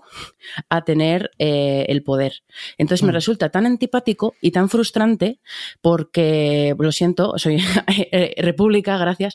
Em, pues, pues, pues creo que es algo que me pasa, que incluso la propia Rhaenyra, incluso, o sea, todos los personajes al final giran en torno a esto, em, y aunque tengan eh, sus grises en otros aspectos, por ejemplo, pues me estoy adelantando un poco, pero me gustó mucho, me ha gustado mucho ese camino de Rhaenyra eh, de, defender, pues bueno, de, poner en, duda el valor de una guerra, em, pensando en la gente a la que gobiernan o lo que sea. Em, pues que al final eso me, resulta muy, muy antipático ver la serie porque es que al final todo el mundo no hay ni un solo personaje que se cuestione este tema. Entonces, Creo que, que has apuntado algo muy interesante, porque creo que es un, en esto la serie creo que es un reflejo de nuestro tiempo y que recoge un poco incluso el testigo de Succession, porque Succession es otra serie igual en la que todos son La panda de pijos que se creen claro, pero que yo creo que al a las final cosas. eh, eh, vivimos ahora mismo en un mundo y, y hay mucha ficción ahora, que es un poco el eat the rich, ¿no? De, Sí. eh, y esta serie yo creo que entronca mucho con eso, es decir, cómo están eh, al final, vale, es medieval, pero te habla de lo mismo, de estas élites, y que además hay algo que luego, pues eso, cuando por ejemplo, ah, luego llegaremos, pero cuando Rhaenys irrumpe en el septo durante la coronación de- del rey y, y- y- y tú lo que ves es un montón de gente muriendo inocente a la que les da completa y absolutamente igual el pueblo, pues creo que un poco entronca con, pues eso, con, con la deriva últimamente del mundo y, y algo que se está viendo, pues eso, en ficción, ya digo, pues es como Succession o, o películas o tal, de, de esta élite que le da igual el resto y que hacen y deshacen en función de lo que ellos quieren sin pensar que realmente todas sus eh, acciones tienen consecuencias en muchísima gente y que a Mm. ellos les da completamente igual. Sí. Entonces, creo que es interesante porque es verdad que entronca un poco la serie, mientras que en Juego de Tronos quizás, pues eso, tenías las visiones del pueblo llano, al final cuando todo el viaje de Aria, pues veías, eh, pues eso, cómo vivía la gente poniente y tal. Esta es una serie que se ha quedado mucho en, los de arriba, pero que tiene sus momentos en los que te viene a decir, bueno, es que los de abajo ahora mismo mm, a esta gente le da igual, es decir, ellos no, se preocupan por ellos. Y yo espero, o supongo que algo de consecuencias tendrá porque lo han apuntado un par de veces. Totalmente. Eh, de hecho, yo creo que es una de las cuestiones, yo supongo que acaba eh, viendo esa guerra que tiene que llevar a unos y otros simplemente por cuál de ellos llega al poder, cuál de los Targaryen llega al poder. Eso en el pueblo acaba cayendo y sobre todo en los señores eh, feudales, en este caso, que, que es lo que provocará que 200 años más tarde pues haya una, pues un, golpe de estado en el que quitan a Targaryen y ponen a otro nuevo. Y, y, bueno, si siguiéramos más adelante, quizás el George R. Martin llegaría a un momento que dijera, pues bueno, pues hay una república y aquí se acabó. Tanto rey y tanta mierda. Pero bueno, no sé, yo creo que también como, como serie antimonárquica funciona muy bien. Eh, porque llegas a odiarlos a todos, sí, sí, sí. Pues para terminar con este bloque de, la primera parte de la serie, quería comentar algunas diferencias que hay de, lo que nos muestra la serie a lo que estaba en los libros, como curiosidad, porque bueno, aquí en general ya sabéis que somos más fans de que las adaptaciones lo hagan de forma más o menos libre y adapten el material para que funcione mejor como serie, más que como traslación literal de, de, de un libro. En este caso, por ejemplo, eh, nos, cuenta que eh, parece que los libros todo la, el trío este de Rhaenyra que tiene amoroso eh, es más un rumor que no es algo que se confirme como nosotros vemos en la serie. Pero a mí por ejemplo me parece un maravilloso porque es uno de los momentos con más salseo de la serie todo el tema de, de que si filtreo con el tío al final no es con el tío es con Kristen Cole y luego que es todo eso, cómo se extiende, cómo genera la desconfianza, como también todas las consecuencias que tiene hasta para el que es la mano del rey. Y además yo creo que refuerza lo que en el fondo es la serie y que creo que tampoco intenta ocultar y que es un culebrón de altos vuelos en el sentido de que hay dragones, vamos, porque es un culebrón. Y entonces la serie yo creo que cuando más disfrutona es, es cuando más hoy, hoy, hoy, hoy, hoy puedes hacer.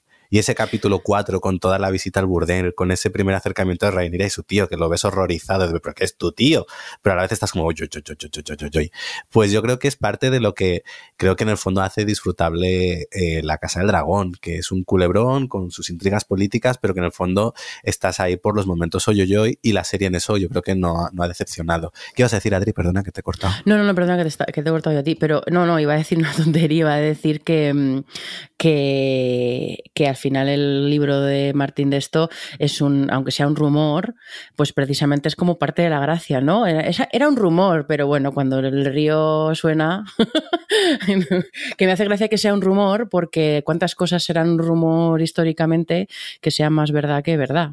Claro. O sea, como que me parece que tiene como, como guasa, que, se, que en el libro sea como un rumor, ya que hayan dicho vamos a tope con ello. Por, y además, como dices tú, que, que de ahí parten muchas cosas eh, que hacen crecer la serie, por lo menos en entretenimiento. Luego, otra cosa que, que, llama la atención, de hecho esto lo comenté contigo, Adri, era el tema de cuando Ser Cristón le revienta la cabeza en la boda a, a la pareja de, bueno, al amante de, del que va a ser el marido de Rhaenyra, mm. como que no hay consecuencias y resulta un poco no sé, un poco extraño. Y luego parece ser que, por ejemplo, en las novelas lo que sucede es en un torneo. Entonces, como que tiene más sentido el hecho de que si lo mate no, fue, no haya consecuencias. Aquí en la serie es verdad que eso es un momento un poco extraño, decir, mm, acaba de reventar la cabeza a este tipo y no pasa nada con él. Pero bueno, así un poco por curiosidad de diferencias. Oye, aprovechando que estamos hablando de, del libro, El Fuego y Sangre, dejarme que haga un poco de, dicho moderno sinergia, dicho de otra manera spam, y aprovechar para comentar que en, en, Sons, en la red en la que estamos, nuestra compañera Vanessa de, de Librorum justo acaba de publicar eh, un especial dedicado al libro de Fuego y Sangre, el de George R. R. Martin. O sea que si cuando acabáis nuestro podcast queréis saber un poquito más sobre el libro, eh, Vanessa nos habla durante unos 25 minutillos más o menos del libro, eso sí, sin spoilers. O sea que lo podéis escuchar tranquilamente. Hola, y hecho el spam, podemos seguir, Alejandro. Qué maravilla el multiverso Sons. Nos vamos retroalimentando unos de otros. ¿Cómo debe pues sí, escuchad a Vanessa, que es estupenda, la verdad.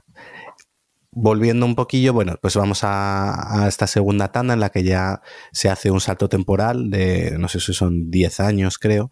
Y aquí hay un, pues se hace un cambio de actrices. Eh, las dos, pues eso, Alicen y, y Rhaenyra son sustituidas por otras dos actrices de, de más edad. Eh, es un cambio que que quizás puede ser un poco extraño al principio, sobre todo porque solo son ellas las que, bueno, ella y los hijos pequeños y tal, los que cambian, porque el resto de actores, Daemon o tal, siguen exactamente igual. Eh, la decisión estuve, bueno, luego se ve, y además lo, en entrevistas a los showrunners comentaban que era clave porque los, ellas van teniendo hijos que van creciendo y no tendría sentido que actrices de a lo mejor 20 años eh, no estuviesen con hijos de su misma edad, porque resultaría muy extraño. Además que, bueno, creo que este cambio aporta esa madurez necesaria a los personajes, esos ese salto de 10 años, ves cómo las ha ido cambiando, la situación en la que han tenido que estar. Eh, Rhaenyra, pues se ha, ten, ha tenido que hacer un poco lo que no quería hacer, que era básicamente casarse y parir hijos. Lo que pasa es que los hijos de Rhaenyra pues no son quizás de quien tendrían que ser. Qué curiosa es la genética, ¿eh? ¿Verdad? Aquí lo, los guisantes Mendel, de Mendel... Eh, total. Mendel muy bien ahí, eh, bueno, House of Dragon. No, pero una cosa quiero decir antes de que sigas eh, con esa segunda parte, con respecto a lo de los cambios de actrices. Eh, sí que es verdad que está guay, o sea, ellas dos, que yo, ellas dos las, las cambian, eh, juega muy a favor de los personajes, por supuesto, pero sí que es cierto que es, ¿cuánto pasan, cuánto pasan? 20, o sea, pasan muchos años, hay muchas elipsis a partir de ahí, porque van teniendo cada vez más hijos y tal, y... Y ellas, bueno, se puede entender porque 10, 15 años no, a esas edades no cambias tanto, pero toda la gente que tienen alrededor apenas cambian. No han hecho, han, deci han decidido que no, que ni por maquillaje ni por nada, el Kristen sigue igual. O sea, todo el mundo está exactamente igual. Yo creo que todo, como que el rey ha absorbido. la, Los el, rey cambios, va, ¿no? el rey va absorbiendo toda la vejez que tendrían que tener todos los demás personajes. Topa mí, topa mí. Topa mí. Y entonces, en el fondo, creo que eso es lo que están haciendo los, los creadores de la serie. Porque es cierto que es que nadie, nadie acusa eh, lo, el paso del tiempo, eh, salvo el rey, pobrecito mío. Y a mí, a mí, eso se me hacía un poco raro, la verdad. Igual, igual. Sí, pero luego también lo piensas y hay veces que casi prefieres hacer ese salto un poco de fe o de, de creerlo a empezar a ver a todos los actores con kilos de maquillaje para envejecer. Porque es verdad que es uno de los tipos de maquillajes que peor eso es cierto, están. Eso es cierto, pero creo que con, el, con el cambio que hay de años, el paso de años que hay, no es un, no tienes que ir hacia la vejez, ¿no? Que es de repente donde más cantan y más saca un maquillaje de estos, pero unas arruguitas, unas, claro, el pelo blanco ya no lo pueden hacer, entonces, claro, pues tiene, están más, más limitados.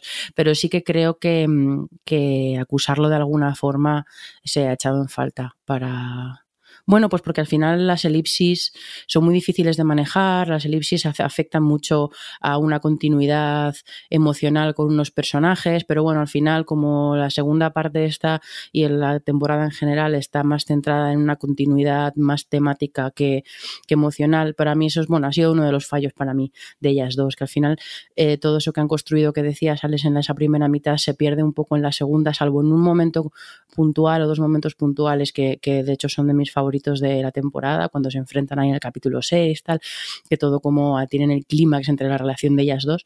Eh, se queda un poco perdido porque al final, pues eso, muchos saltos, muchos, sea, está más preocupado de, pues eso, la, de la temática y de toda la sucesión y todo eso que de verdad de los de ellas dos o de esos dos personajes. A mí Rhaenyra, no sé qué si os pasó, pero después de todo lo que, cómo es el personaje eh, y la fuerza que tiene en esa primera mitad de la serie, de repente en la segunda se me quedó súper súper flojinchis.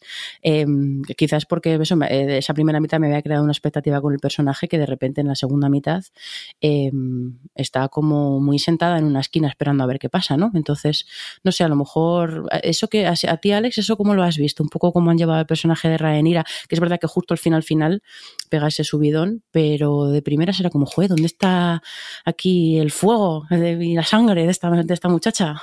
Mm, pues mira, aquí estoy un poco en desacuerdo. Creo que por un lado, la presentación que ya hacen de ella justo con, creo que además es muy acertado cuando hacen el comienzo del capítulo 6 para presentar a la nueva actriz que hace Renira, utilizan toda esa secuencia en la que tiene que, Alicen quiere ver al hijo recién nacido y en, su, en, esa especie de lucha de poder en la que ella dice así, pues, pues venga, por mis santos ovarios, recién parida, voy a hacer todo el recorrido desde la habitación hasta la reina para enseñarle al niño aunque me esté muriendo de dolor y desangrando casi después de haber parido.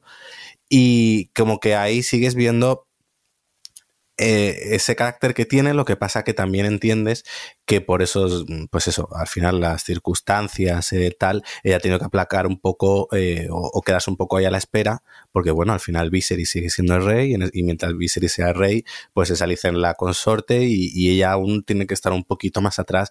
Pero creo que con esos detalles o con consecuencias así, vas viendo que ella sigue siendo, sigue teniendo esa fuerza o esa personalidad y, por ejemplo, ya digo, esa primera secuencia me, me, gustó muchísimo, porque era como un, vale, que tú quieres esto, pues te doy esto, pero dos tazas, toma, me voy a subir aquí recién parida y además todo esto un, un plano secuencia desde que sale la habitación, creo que está. Sí, esa primera estoy, estoy, de acuerdo, ¿eh? tienes razón ahí con esa, pero luego sí que se me queda su. No veo tanto esa personalidad, la veo un poquito más a por uvas, pero bueno, que que te he cortado en tu introducción de esta segunda de esta segunda tanda de episodios. No, bueno, iba a preguntar, por ejemplo, a, a Javi, ¿qué te parecen las dos nuevas actrices? ¿Te, te encajan? Eh, ¿Te resultó muy extraño? ¿Te sacó mucho el cambio? ¿Cómo, cómo lo llevas? No, sí que me encajan y, y sí que es verdad que, que, tú ya vas viendo que crecen todo lo que pasa y tal, pero también estoy de acuerdo con lo que decía Adri, ¿no? Es decir, que, está bien que te cambien ellas, pero que te cambien los demás. Hay, por ejemplo, un, personaje que también que es el que el, el, guarda con el que acaba teniendo los, los críos, que al principio tampoco sabes muy bien, dice, ¿y este de dónde sale? Claro, luego te acuerdas, empiezas a mirarlo hacia atrás, ah, este salía aquello que en el último episodio eh, diciéndole hola, ¿qué tal? Y pasaba por allí y de repente ves que ha pasado algo, pero está bien, es decir, tú entras, en esa elipsis y dices, vale, ha pasado cosas, no tienen por qué contártelo todo, vamos sobremanera, ¿no? Es, me gusta en ese sentido porque dices, es que te quita la paja de encima, ¿no? De toda la historia de lo que podría pasar y pasamos a otra. ¿Estás un poco descolocado? Pues sí, puede ser.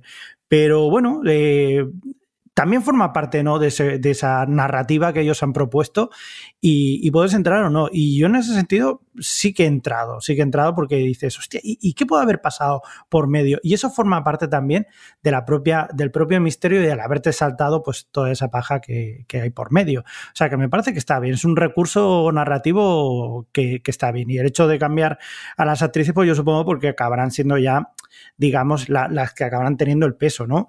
Y, y, bueno, aunque descoloca un poco por, por ese cambio de, de, actores y de actrices, pues, eh, pues bueno, pues eh, sí, yo, yo lo compro y sí, sigue para adelante y a ver qué me quieres seguir contando. Demonios, tira. ¿Y tú, Jordi?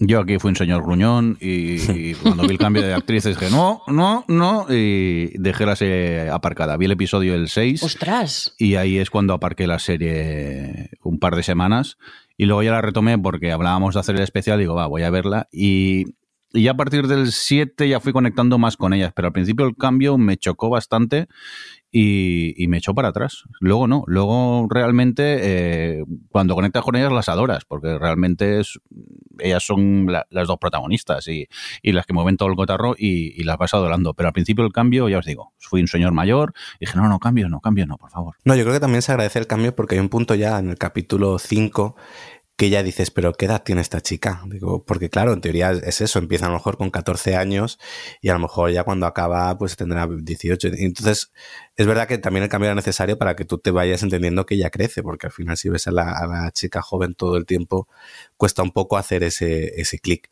Bueno, luego tras el capítulo 6, que, que bueno, vemos el cambio, nos vuelve a presentar el nuevo status quo de todos los personajes, te los vuelve a resituar y, y ver dónde está cada uno, llega el capítulo 7, que es un poco el capítulo de la polémica por el tema de la oscuridad.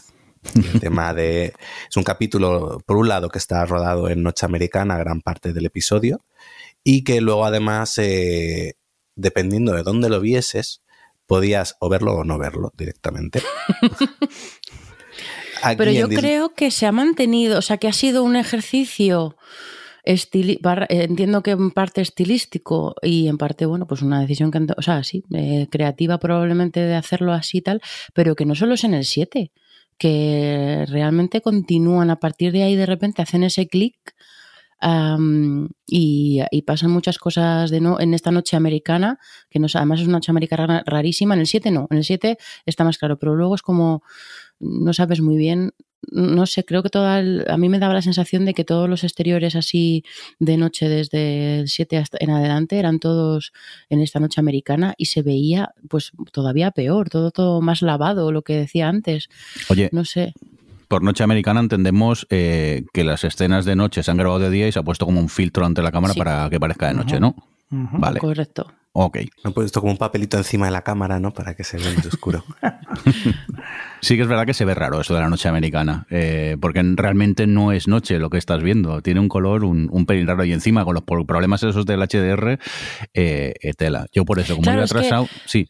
Es una, no, es una cosa, una técnica eh, ancestral, diría, ya que sí decir, y, ser, y que, que que a lo mejor es una decisión creativa probablemente, bueno, y, seguramente vendría bien de cara a la producción, porque es mucho mejor, más fácil rodar de día que de noche, pero claro, como nuestras teles y nuestras y toda la tecnología de ver las cosas en televisión ha evolucionado hacia el HDR y sobre todo a estos, bueno, ya lo habéis visto cuando se anuncian las teles, los negros más puros, no sé qué tal. Entonces, toda la tecnología, toda la tele, todas las teles y todo como hemos experimentado los últimos años de esta evolución, le juegan a la contra 100%, porque de repente estos negros que no son negros, esta especie de sí, es como enseguida ahora te das cuenta cuando una serie tiene un filtro verde, yo qué sé, el filtro, el filtro México, que es el filtro amarillo, como estamos en México, filtro amarillo, y que los negros ya no son negros, son una especie de negro amarillento, un grisáceo amarillento raro, ¿no? Entonces te salta mogollón,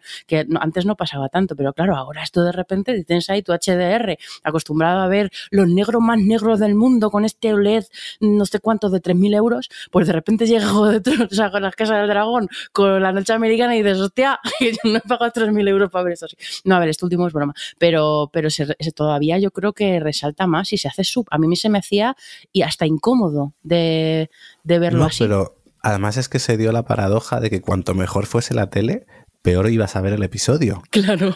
Porque, mm, según parece, o, claro, yo estoy investigando porque ya no era la situación de que lo viese oscuro y no viese bien. Es que llegó un punto, hay una en la secuencia en este capítulo en la que eh, Aemon va y se encuentra, con el dragón enorme en las dunas de la playa, en la que llegó un punto en la que no veía absolutamente nada de lo que estaba sucediendo. Veía una duna y algo moverse entre las dunas, pero era incapaz de, y, claro, ya dije, a ver, ah, yo entiendo la noche americana del comienzo del episodio, el paseo en la playa y tal, pero digo, esto, esto no, esto ya no tiene sentido artístico porque no estoy literalmente distinguiendo nada. Entonces ya fue cuando entré un poco en internet y empecé a investigar y vi que, que, el problema un poco era la compatibilidad del HDR por el streaming de HBO y al final venía...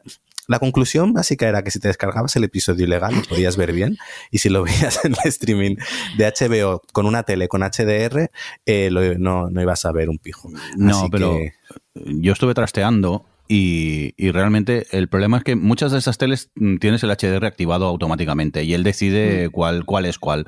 Y el que te cogía por defecto es el que no se veía. Pero si cambiabas al otro, es que no recuerdo cómo se llama el otro HDR que hay. Hay dos. El HR10 no sé qué y el, y el siguiente. Pues si ponías el, otro... el Dolby Vision. Eh, eh, se veía bien La verdad que se veía, bueno, se veía, cosa que con el otro sí que es verdad que se veía completamente oscuro.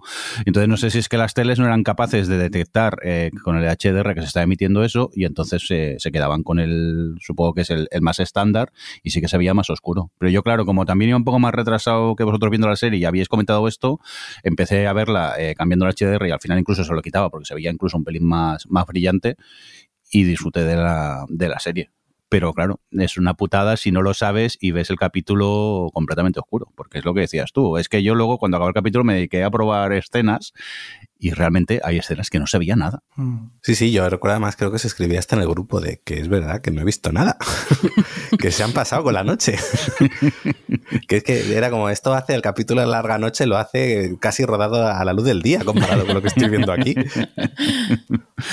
Pero bueno, al final tú también le quitaste el HDR, ¿no, Alex? No, ¿O no? Yo, ¿O seguiste sufriendo? No. porque no lo sabía. Yo es que cuando lo vi, yo simplemente decía, eh, se les ha ido la pinza al director de fotografía ha dicho vamos a iluminar con luz natural y, han ido por todas. luego ya me enteré, pero ya lo, había visto. Y bueno, lo habías este- visto. Bueno, lo había escuchado. He hecho air quotes. Yo entiendo, por ejemplo, que, sea una, una, razón creativa o una decisión creativa querer hacerlo así porque tiene más impacto. Pero lo que dice Adri, lo que dice también Alex, que no se tiene en cuenta el medio en el que lo estás haciendo y dónde lo vas a emitir. Porque si tú, por ejemplo, eso lo haces pensando que se va a ver en el cine con, una calidad buena, pues vale, pero en la mayoría de televisiones, pues no lo tienen esto. Es que ni siquiera en televisiones, eh, porque la gente lo ve en portátiles, perdón Adri, pero ni siquiera en televisiones porque la gente lo ve en portátiles, lo ve en móviles, lo ve en tablets. Totalmente. Esto es una pelea, y os lo cuento, que, que, o sea, que me pasa a mí con mi curro que es como fenomenal. o sea, tengo que estar ojo a visor con los dailies porque fenomenal que todos queramos eh, rodar las series eh, con, pues eso, cinematográfico, con el formato eh, anamórfico, con una la fotografía y con todo, y que sea rodado como si fuera cine. Pero no es cine, la gente no lo ve en una sala con el sonido de puta madre, con la imagen de puta madre, a oscuras total y todo eso. O sea, la gente lo ve en la tele, a muchas veces durante el día con reflejos en su portátil, en su móvil. Entonces, eh, estamos haciendo tele, no estamos haciendo cine. Y eso, pues bueno, pues es una cosa que que también es una decisión, ¿eh? que si tú de repente es como, bueno, pues yo quiero hacerlo, quiero hacerlo 100% pensando en algo cinematográfico y si alguien lo ve en el portátil y no lo ve eh, como yo lo he como yo lo he concebido, pues bueno, mala suerte, no todo el mundo lo puede ver bien o lo que sea, ¿no? Pero es una decisión que, hay que, creo que hay que tomar conscientemente y que eh, nos, pasa con más series que con Juego de Tronos, que dices, pero chico, que estoy viendo, la, que, o sea, que esto es una serie, que lo estoy viendo en la tele, eh, por favor, sube un poquito la luminancia de esto, que no veo nada, pero bueno. Luego, más allá de esta polémica, creo que este capítulo tiene todo lo que es que lo has mencionado antes, Adri, el conflicto de Alecina Rainiera con el tema de los hijos, toda la pelea que hay en la que hmm. pierde el ojo. Y creo que también es, es para mí uno de los momentos más potentes de la serie, ese enfrentamiento, esa. La chimenea, eso es mejor secuencia. ¿El qué, perdona? El momento de la chimenea, la secuencia esa. Sí, eh, y, ahí con el cuchillo, el ahora pues dame el ojo de tu hijo, es, bueno, se está, esto está escalando muy rápido y a mí me hacía mucha gracia yo reconocer que he sido muy fan de Viserys, todo este tramo, con el pobre señor ya ahí medio muerto, ¿eh? intentando mediar y era como, qué paciencia tiene. Oye, pero qué momento, mira, epicidad eh, de un momento súper sencillo, bien construido, eh, después de muchos, de muchos episodios, cuando están ahí en la sala del trono y tal y cual, y este señor medio, medio podrido em, entra en, el, en, la sala del trono, ahí a su ritmo, claro. Eh, además que la música acompaña mogollón a ese momento y tal. Em, me gustó, me gustó un montón. Eso con la, con la mm, con la máscara esa dorada que se pone. Es un momento muy guay, la verdad. Pero la verdad es que con cada capítulo yo, yo le veía, digo, porque claro, con cada capítulo tenía más tos. Y digo, pero vamos a ver cuándo se va a morir este, este pobre señor, dejar que, que deje de sufrir. Pero nada, nada, ha aguantado hasta el mismísimo final.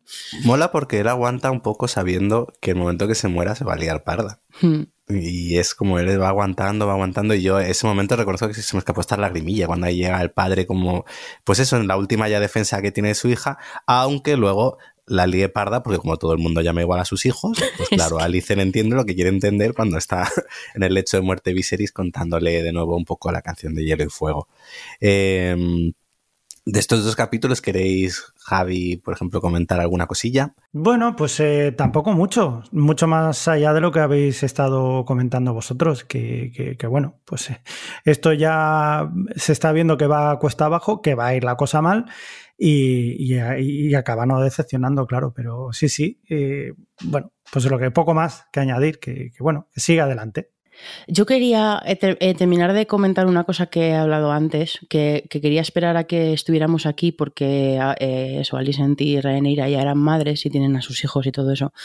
Em, que es el tema del punto de, o sea, del tema de cómo o sea, del, de la mujer en, en, Poniente, ¿no? Porque una cosa que se le criticó mucho a su momento en Juego de Tronos y que yo no compartía muchas de las veces, otras a lo mejor sí, eh, es que, bueno, pues es, al final es un universo en el que hay mucho sexo y hay mucho y refleja una realidad histórica eh, de, pues, de, abuso y de violencia contra la mujer y tal. Y aunque además esta serie es bastante, no sé, no sigue habiéndolo, no sé, y además se ceba con algunas cosas porque los partos son muy gráficos. Em, pero, pero bueno, que este, este ejercicio del abuso ejercido sobre la mujer sexual y esta cosa derogatoria desde en, la Casa del Dragón, para mí em, me ha parecido súper interesante cómo han aprendido de Juego de Tronos.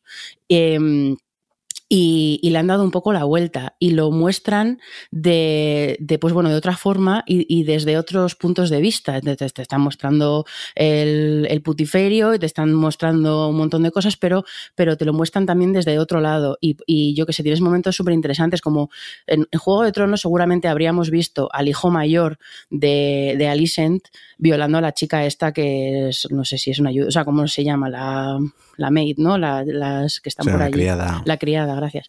La, lo habrías visto. Eh, y, bueno, es una forma de mostrar la violencia y el abuso de poder y todo eso. Es una forma de mostrarlo. Pero aquí, en lugar de mostrártelo, lo que hacen es mostrarte a la, a la muchacha eh, llorando, llorándole a la reina y llorándole en plan, sobre todo, además temiendo por su vida de madre mía, como encima me. O sea, a lo mejor, o sea, ahora mismo mi vida peligra, porque si, me, si la reina se cree que se lo voy a contar a la gente y demás, voy a dejar mal al príncipe. Y, ¿sabes? Como con. Eh, te lo cuentan desde ese punto de vista. Y, y, y además le añaden pues bueno, esa profundidad al personaje de Alicent, que en el fondo sabe que su hijo es lo peor, pero tiene que, o sea, y, tiene que, y, con Rhaenyra le pasa igual, les ves mucho a ellas como madres, a ellas como madres en este entorno eh, de, de, bueno, de de muchas convenciones o muchas cosas asumidas sociales y culturales del trato de los hombres a las mujeres y tú la ves como ellas están intentando entender de dónde viene eh, todos esos prejuicios y todas esas eh, pues bueno el, el por qué las mujeres están castigadas son castigadas casi por serlo no en lugar de verlo como son lo ves desde el otro punto de vista. Y, y por ejemplo pues eso la, experiencia del sexo que es algo que, que aquí vemos un poquito más de color en eso, ves, lo ves a Annalisen que es como una tarea, que eso es la típica eh, trama que hemos visto ya en Juego de Tronos, pero también lo ves desde el deseo y a mí me encanta y la ambigüedad que puede ser todo ese universo, ¿no? La ambigüedad que existe con el personaje de Rhaenyra. Y y su relación con el sexo, que bueno, ella en sus años tranquilos esperando a ver si le toca ser reina, se ha liado a follarse a quien le ha apetecido, ¿no? Eh, pero luego tiene esa relación tan complicada con, con su la atracción hacia su tío, ¿no? O sea, como que tiene una, es una serie que en ese sentido tiene como muchos más colores y muchos más puntos de vista y creo que han, en, ese, en eso que en concreto han aprendido un montón de Juego de Tronos y, y creo que la serie, o sea, no, no es en plan, ni le estoy diciendo, eh, es que es más feminista y por eso es mejor, no estoy haciendo esa, estoy diciendo que precisamente es más compleja y los personajes molan más y es más interesante, ya que además el punto de vista es el que es, eh, de forma como muy explícita, porque además hay algunos personajes que el propio creo que es eh, Viserys, no sé quién dice en algún momento eh, cómo me alegro de no ser mujer, pero bueno, que mm, que claramente el tema está ahí, ¿no? Porque al final es, es, el trasfondo que tiene toda la temporada. Pero bueno, que han encontrado esta forma, estas diferentes formas de, de, de contarlo y, y, a mí me ha gustado mucho cómo encontraban esos pequeños momentos. Sí, porque al final ha sido ser un poco consecuente con el tema del que vas a hablar. Claro. Porque a mí me, me ha parecido muy acertado que al final el tema ya no sea tanto, no, es tanto la sucesión en sí misma, sino como el hecho de la negación de la misma por ser mujer. Y es todo el, todo es, todo el tiempo la oposición a que una mujer sea. Y, y, realmente es el conflicto central. No es tanto que sea Pepito o Juanito, sino que sea una mujer o no sea una mujer. Entonces creo que en el momento que ya tú, el tema central es eso, eh, han hecho muy bien en, pues eso, lo que, tú, lo que tú has dicho, el comentar todo desde ese punto de vista. Y yo creo que también es lo que hace un poco, a lo mejor, distinta a Juego de, a la Casa Dragón frente a, lo mejor otros dramas históricos también de, pues esos intrigas de poder o demás. Es decir, este punto de vista y, y que al final lo, los dos pivotes centrales en este caso son dos mujeres que, por ejemplo, bueno, ya entrando en lo que sería el final de la serie, porque yo creo que además eh, La Casa Dragón lo ha hecho un poco distinto a Juego de Tronos, o sea, su final de temporada un poco lo ha estructurado casi como un final doble en el que en un capítulo vemos un bando y en el otro el otro. Y en el capítulo 9 seguimos a, a, Alicent y, podemos decir a los verdes, que es como un poco se llama, a toda esa parte de la familia de los Hightower. Y, hay un momento en el que Rhaenys tiene una conversación cuando la la dejan recluida en la habitación para que no, no vaya a avisar del golpe de estado que está que es bueno de, de, esa sucesión que va a haber tiene una conversación con Alice en la dice a ver tú piensas que estás tomando decisiones pero lo único que haces es intentar moverte entre todas las decisiones que toman el resto por ti hmm. entonces también creo que muestra muy bien cómo eh, ella puede intentar, pero en el fondo está dentro de lo que es una maquinaria patriarcal completamente y ella intenta moverse o intenta hacer lo que puede pese a que pues haya otros que intenten tomar las decisiones por ella. De hecho, es muy interesante toda esa búsqueda de, del hijo para ver quién llega antes, si llega eh, su padre o llega ella, porque en función de quién llegue antes, la influencia será de una u otra manera a cómo vaya a ser eso que me parece muy interesante. Bueno, de ese capítulo, por ejemplo, Javi, tenemos el tour de Cáceres, ¿verdad? Ah, sí, sí, sí, sí, sí. Y además es muy... Lo estuve viendo además cuando lo estuvieron grabando, porque además coincidió con, con la Semana Santa y fue un jaleo, un cacao aquí en Cáceres, porque claro, tenían que ir grabando y tenían que ir cerrando la, las partes donde iban a grabar. Entonces, eh, tampoco podían cerrar la parte antigua de lo que era Cáceres y tenían, por lo tanto, que ir dando paso entre escenas para que la gente pasara, ¿no? Y, era muy curioso porque tú ibas caminando y, de repente te cortaban la calle, todo el mundo había pelotado, pero ¿qué está pasando? Que no sé qué. Cuando acababan de grabar, ¡pum!, seguía todo el mundo. Y la verdad que aquí en Cáceres fue una revolución durante estos meses que estuvieron grabando y, era espectacular porque pasabas por allí, te quedabas un rato mirando y pasaba toda la gente pues vestida de la época, muchos con capas para que no se le vieran las, eh, las ropas, también hacía frío y entonces entre una cosa y otra pues era, era muy curioso por, por, ver todo el material que había por ahí dentro pululando y era espectacular. Y, y además reconoce muy bien todas las partes donde han estado grabando. Y, y sí, sí, eh, la verdad que es muy curioso y yo me lo pasé muy bien, tanto viendo cómo iban grabando, que no se podía grabar en sí, pero sí ver todo ese, ese trajín que había de, de, todo el material y la gente, como el hecho de, bueno, de luego acabar viendo en, en pantalla cómo es, o sea, como, lo que queda. Y ves ahí perfectamente cómo cómo utilizan los, los cromas para quitar de un sitio, poner de otro, parece que sea más grande, pero son muy representativos también. De hecho, en la propia ciudad de Cáceres ya ahora sí que han hecho bastante. En su momento, aquí en Cáceres han grabado muchísimas películas y series, ¿no? Pero hasta ahora no habían sacado provecho de, precisamente eso. Y viendo lo que pasó en Juego de Tronos, que, que en diferentes sitios han, han, estado haciendo esas rutas y han estado sacándole provecho, pues ahora sí que lo han querido sacar.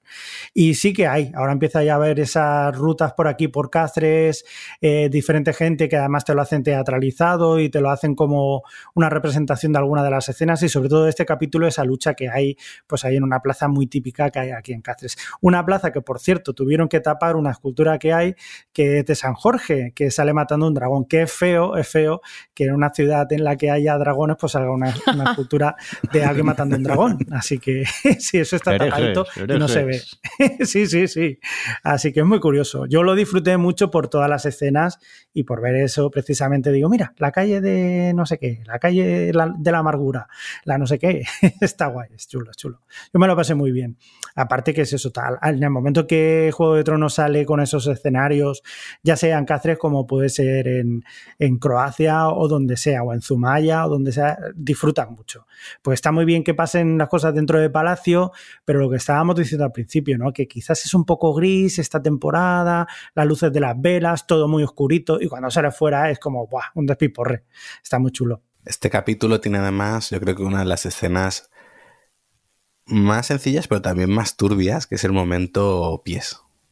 Bueno, mira, de verdad, ese señor. es que ese señor da mucha grima y lo han hecho muy bien precisamente para que dé grima. Sí, porque es esta especie como, pues sí, un, un espía, alguien que está por ahí y esa relación que va manteniendo al principio con, con Alicen de, bueno, pues te cuento cosas, me cuenta cosas, pero cuando ya ves en qué se materializa que es algo, bueno, a ver, son los pies, pero resulta como muy, muy, muy turbio ese momento. Y bueno, luego hay una cosa que me gusta, que es en estos dos capítulos lo vemos por ambos bandos, tanto Alicen por su parte como luego Rhaenyra, es la intención inicial de, que, de evitar que esto escale en un conflicto y en una guerra intentar llevarlo de la manera más civilizada posible, mientras que el resto de personas y, el resto de hombres que están alrededor de ellas en todo momento abogan por vamos a hacerlo ellos, de vamos a pasar a, a, Rainira por el cuchillo, a meterlos en la cárcel y, ya está. Y por el otro lado, Daemon y tal, de vamos a arrasar todo y a reclamar lo que es nuestro. Es muy interesante que tanto Alicen como Rainira, su idea inicial en ambos casos sea intentarlo hacerlo de la manera más pacífica posible. Esto también nos lleva, bueno, al momento, podemos decir, el Dracaris que no fue, ¿verdad? Eh, yo creo que aquí todos gritamos en la tele el momento este en el que Rhaenyra sale, uy, Rhaenyra, Rhaenys sale con el dragón en el septo durante la coronación de, del hijo de Alicen y se planta frente a ellos y todos estamos esperando ese momento, ¿a que sí? Bastante, la verdad. Totalmente. Y la, y la que se podía haber ahorrado ahí. Buah. No teníamos segunda temporada. No, no, acababa todo muy pronto. Me había compensado. la satisfacción de ver a ese, a ese niñato arder. Me gustó porque luego, claro, tú, yo creo que todos pensamos lo mismo, era, pero ¿por qué no lo ha hecho? Pero luego en el capítulo 10 ella da la explicación y, creo que, está, que es una explicación lógica de, a ver, esta no es mi guerra, a voy a iniciar yo, esto yo me voy, yo me pongo con vosotros, pero la arregláis vosotros. A mí no me, no me liéis con esto. Pero es verdad que ese momento es pues de eso, bastante, bastante sufrió a la mujer que ella podía haber sido y todos los marrones, no, no, hmm. esto haber elegido mejor. ¿Qué quieres que te diga? Si me hubieras puesto a mí, no hubiera pasado esto. No, sí, ella como que ya está, ya te, creo que es en el capítulo anterior o quizá en el, en el 10, ahora no lo sé, cuando te das cuenta de que ella ya hace tiempo que, que se quedó como en paz con, es como, bueno, pues no fui, eh, efectivamente esta no es mi guerra, em, a seguir con mi vida, intentar manejar mi familia dentro de todas estas aguas, ¿no? Pero... De hecho, a ella le pesa eh, que, que, sea su marido quien sí persiga mm. el poder y acabe perdiendo a sus dos hijos, tanto a su hijo que se da por muerto como a su hija en el parto, en esta búsqueda un poco del poder, entonces mm. ella está un poco como, bueno, y se mete en la guerra por los nietos, por decir, mira, al menos salvemos a, a los nietos. Y bueno, llegamos al capítulo ya 10 con, con Renira, como no, cerramos con otro parto, en este caso, la verdad que yo, bueno, creo que es un, es un gran episodio porque, bueno, está embarazada, ella le llega la noticia de la muerte de, de Rey y ella tiene un, bueno, un parto, un aborto de un niño ahí que sale como un poco deforme. Y pues eso, de nuevo tenemos una escena muy dura de ver ah, eh, con el parto y luego pues todo ese intento por su parte de intentar mantener todo de la forma más civilizada posible. Aquí vemos como ella eh, intenta recoger algunas de las enseñanzas de su padre, porque al final el rey Viserys era un rey en tiempos de paz o intentar ser lo más conciliador posible, mientras que Daemon por otro lado está intentando pues hacer la guerra por su lado. Tenemos ese momento eh, en el que la coge del cuello a ella y ¿qué pensáis de esa escena? Ay, pero si Daemon es buenísimo. ¿Quién se lo hubiera imaginado? ¿Quién se lo hubiera imaginado? no, bueno, pues es como, es otro, es eh, al final el capítulo 10 es cuando se le ven, bueno, se le llevan viendo toda la temporada, ¿eh? los, los true colors, pero, mm, pero bueno, pues al final Rhaenyra eh, empiezas a verle cómo le mira con otros ojos y se da cuenta de que le ha estado manipulando eh, todo este tiempo y encima pues eh, a, a, Daemon se le escapa su verdadera naturaleza. Sí, yo creo que, que, además deja algo muy interesante de cara a la segunda temporada, de ver cómo ella va manejando eso y mm. sabiendo ahora ya con quién está. Bueno, que quiero decir, debería saberlo cuando ella es la primera que dice, pero aquí en, en Westeros, o sea, en, en, Poniente no hay divorcio, guiño, guiño. No nos podemos casar si sigues casado, guiño, guiño. De verdad, eh, de turbio esto, esto, De verdad, no, no hay Targaryen bueno. O sea, además es que to, to, toda cambia entre ellas, pero bueno, en fin. Eh, y bueno, al final todo este, pues bueno, luchas internas de poder dentro de, de lo que es su casa para al final, pues ella eh, establece que no, que se va a intentar hacer de la mejor manera posible, van a intentar ir reuniendo a los que son sus, sus aliados y decide mandar a, a su hijo, a uno de sus hijos, a, a Bastión de Tormentas, para, pues eso, para un recordar. Recado. A mí, a, a mí me, me, hace mucha gracia porque, como todas las madres, te, te mandan a un recado. Pero me dirá por el pan. Sí, vete con el dragón y dile a ver si se quiere venir. Y se encuentra con el primo, que debo decir una cosa. Debo decir que antes no había apuntado. El, el primo este rubio, pues eh, que parecía. Espera un momento, que, digo, que primo rubio no nos aclara nada, sí, Javier. También el, el, el, tuerto. tuerto. El tuerto. Bueno, bueno, bueno, bueno. Que, que se cree que está este en un anime. El que se cree que está en un anime, con los ese... morritos.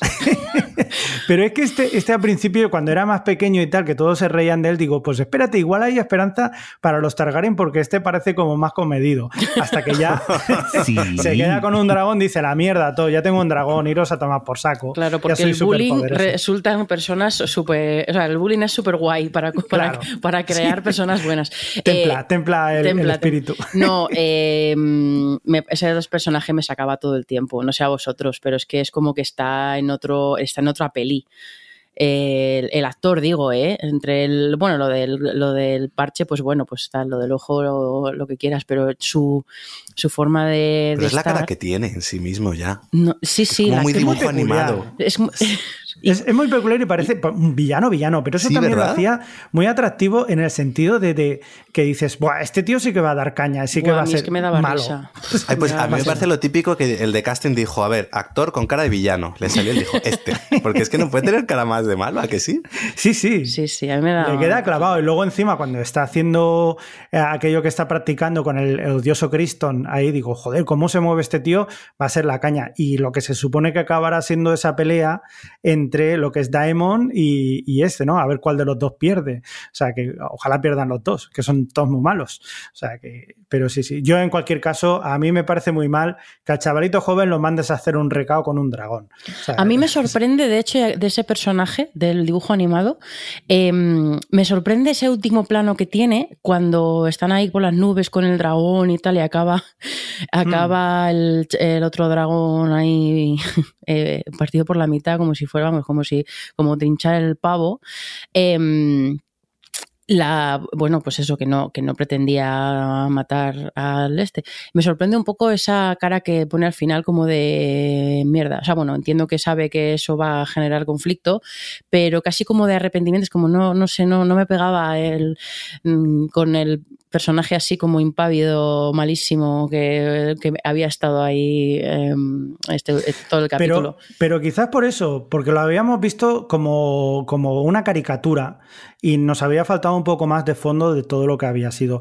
Y quizás si recuerdas un poco lo que había sido el, el niño, eh, con todo lo que había vivido y tal, es verdad, tampoco es excusa, ¿no? De que le hayan hecho el bullying, al final acaba siendo, ¿no? Pero, pero quizás es lo que tú dices, ¿no? Que se da cuenta en ese momento que dices, Dios, la que he liado. Sí, claro, al final él, eh, a mí, que, de hecho es una de las cosas que me gusta en la escena, porque eh, realmente él lo único que busca es asustarle. Te das cuenta ahí de que él no quería matarlo, lo único que quería era asustarle tal y cual. Y por un lado te, te das cuenta de que dices, ups, eh, la he cagado y muy bien ese momento. Y luego por otro te establece algo que te dice en el primer capítulo, le dice Viserys a Rhaenyra, de que nosotros controlamos a los dragones es una ilusión, no es cierto. Y aquí bueno, lo ves en un momento explícito. A lo mejor me estoy adelantando con esto, pero a lo mejor eh, no había hueco en esa temporada para entrar ahí. Pero una cosa que he echado en falta, y no sé si está en los libros, en el libro, ¿vale? Pero eh, es que te hablan mucho de, pues bueno, eh, de la conexión, de, le ves ahí como, como entablan conexión o como que entrenan, entre comillas, con los dragones, esa que cada persona tiene su dragón. Hay una de las sobrinas, mmm, nietas, bueno, no sé, que está como muy dolida porque no tiene su propio dragón. O sea, todo el, el tema este de los Targaryen con los dragones y la conexión, la escena del chaval este cuando se queda con el dragón gigantesco ese, que es una escena muy guay. Eh, me, o, o, eso, o el momento en el que la mujer, la segunda mujer de Daemon se inmola y ves al dragón que tiene como esa duda de me estás pidiendo que te queme. O sea, es como eché un poquito más de menos a lo mejor entender esa conexión, porque precisamente entiendo que van a, a, hacia eso, ¿no? Hacia los dragones no los puedes controlar eh, y a lo mejor esa frustración, pero bueno, supongo que es que no hay, o sea, cómo, cómo funciona, o sea, no lo sé, como que me parece una parte como súper interesante de la serie, pero supongo que, que, me estaré adelantando, seguramente. Sí, bueno, de hecho en el, justo también al final del capítulo vemos como Daemon ha, se ha ido a buscar otro dragón, que hmm. también debe ser inmenso, y como es que le canta esa canción y como es un poco ese establecer esa conexión con él para que sea como su nuevo dragón. No, a ver, yo creo que toda la secuencia final, eh, yo estaba, yo creo, creo, que está dirigida maravillosa, yo estaba al menos al borde del sofá todo el rato y eso que en el fondo sabes que, que se lo va a comer. Pero incluso el momento que escapa dices, ay, lo ha conseguido y a la pumba. Entonces creo que es una secuencia que al menos a mí me, me tuvo al borde del sofá y, creo que fue un cierre perfecto. ¿A ti qué te pareció, Jordi? Hombre, a, a mí me, me, sorprende el final, no me lo esperaba. Yo pensaba que al final, yo pues el chavalico iría, pero, pero no, va el, el, Steve, el Steve Urkel y, y, se lo come y pone cara de, uy, he sido yo. yo. No, no es Stefan, es Stefan Urkel. Es, es verdad. No es, es el guapo. pero bien, la verdad que me moló porque es algo que realmente no me esperaba y, y ese giro pues promete una segunda temporada muy, muy jugosa. Hombre, sobre todo por la mirada esa final de Rhaenyra, ¿no? De yo estaba aquí en pro de la paz, pero ya se me han hinchado, se me han hinchado los ovarios. Ya me has tocado las narices. Sí. Claro, además, eso, en el fondo emocionalmente es un capítulo muy duro para ella, porque empieza mm. con ella teniendo un aborto y concluye con ella perdiendo a un hijo, querido además. Así que, pues nada, ya para cerrar un poquillo, comentar así de algunos cambios que parece ser que, bueno, según comentan, es la batalla entre los dragones estos. Eh, pues no, no es tanto que, que no, no, es como aquí que te da a entender que el que Aemon no quiere, sino parece que la, no, en los libros te da a entender que sí, que es algo más premeditado. Luego también toda la enfermedad de Viserys en los libros es no, no se prolonga tanto, simplemente él se infecta con un corte de del trono, luego... Bueno, eh, perdóname que te corte, eh, con, no, no, te entiendes, pero eh, de verdad cada vez que veo ese trono, es que es ya. una trampa. O sea, yo, yo, es que estaría muerta. Yo no podría formar parte de esa familia. Es que, es que, me, es que de verdad me parece eh, muy poco seguro tener todas esas espadas ahí eh, en un sitio donde están todo el tiempo eh, pasando el rato. O sea, no, perdonad, no lo perdonad. veo. Pero es que me estoy imaginando ahora a Adri con la peluca rubia. no, además con la peluca rubia de rastas, que era la, era ah, la esa guay. mola. Eran las guays. Pero sí, sí, Roberto decía una cosa de todo el tiempo. Esto es una de trampa porque soy una un poco patosa. Pues es que, o sea, imaginaros estar en el trono de hierro, que además eh, en, el, en este todo la, el suelo está lleno de espadas también. Vamos, es que lo que, lo que me extraña es que, es que no haya más amputaciones entre los Targaryen. Total, pues parece que es eso, que en el libro simplemente se infecta, le corta los dos dedos y luego al par de años se, se, muere y ya está, no es esta agonía a lo largo de las décadas.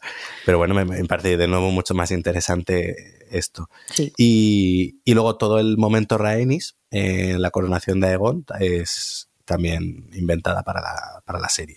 Pero bueno, es igual, otro momentazo. Pues nada, con esto hemos terminado un poquillo, eh, hemos terminado el, el, repaso de lo que ha sido esta primera temporada de La Casa del Dragón. Así que, pues yo creo que para cerrar, si queréis ir haciendo un pequeño, pues eso, una conclusión final de lo que os ha parecido y de y también de lo que esperáis para la para la segunda temporada. Pues nada, venga, si queréis, pues empiezo por Jordi. Bueno, pues yo como os he comentado, eh, me costó conectar al principio con, con la serie Eh, lo que pasa es que a medida que fue avanzando, poquito a poquito me fui eh, enganchando. Lo que pasa es que eso, esos momentos de se acababa un capítulo y no tenía la ansia el, al lunes siguiente cuando publicaban el siguiente de verlo. Me, me costaba un poco, pero cuando conseguí engancharme he disfrutado mucho, sobre todo los últimos dos episodios me parecen maravillosos. Y de cara a la primera, la próxima temporada, pues mm, ni idea. Mm, Dragones, muchos dragones, más dragones todavía. ¿Pero la esperas con ganas o te da un poco igual? La verdad que sí, tal y como acaba ahora le tengo ganas. Me Bueno, jode pues decir eso, pero sí. Pero el Señor de los Anillos es mejor. Ya estamos aquí. Se lo puedo Javi, joder. ¿tú qué, qué nos cuentas? Pues eh, a mí la verdad que me ha gustado. No, independientemente de esa, de esa supuesta guerra que tiene que, que tiene que haber, ¿no? Que yo lo encuentro absurdo porque eh, son cosas totalmente distintas. También hay que decir que, por ejemplo, si no hubiera habido Tolkien, no existiría hoy en día Juego de Tronos porque son herederos de todo, lo, todo ese mundo de fantasía que se ha creado después. Y, eso al final cada uno pues elige lo, lo que más le gusta y ya está, y, sin, sin más problemas. Es decir, y luego está la, la, pues eso, al final cada uno hace lo que quiere, incluso dentro de la Casa del Dragón, pues nos ha pasado episodios como el que hemos dicho, ¿no? El, el séptimo que es tan oscuro que dice, pues bueno, pues, eh, pues oye, si lo han querido hacer así, pues eso, no, no es tu dinero, ¿no? Tú solamente pagas por ver cosas. Si no te gusta eso, pues ve a ver otra cosa y ya está, no pasa nada. Que no deja de ser una telenovela medieval con dragones y pelucas en Cáceres a lo que le han puesto sexo y violencia, pues oye, ni tan mal. Yo con, tan mal. eso sí, que, que no hay Targaryen bueno, que es lo que hemos dicho. Y yo tengo muchas ganas de la segunda porque, mm, bueno, pues no lo han dejado todo precisamente así. Y, sí que es verdad que los primeros episodios de la temporada son un poquito densos, espesos, pero eso ya lo habíamos visto también en Juego de Tronos, esa guerra que hay para llegar al poder y luego lo que acaba desarrollándose, ¿no? Entonces yo espero que haya más acción, pero también más traiciones, más eh, apuñalamientos por la espalda, etcétera, etcétera, porque esto es un sin vivir. ¡Más incesto!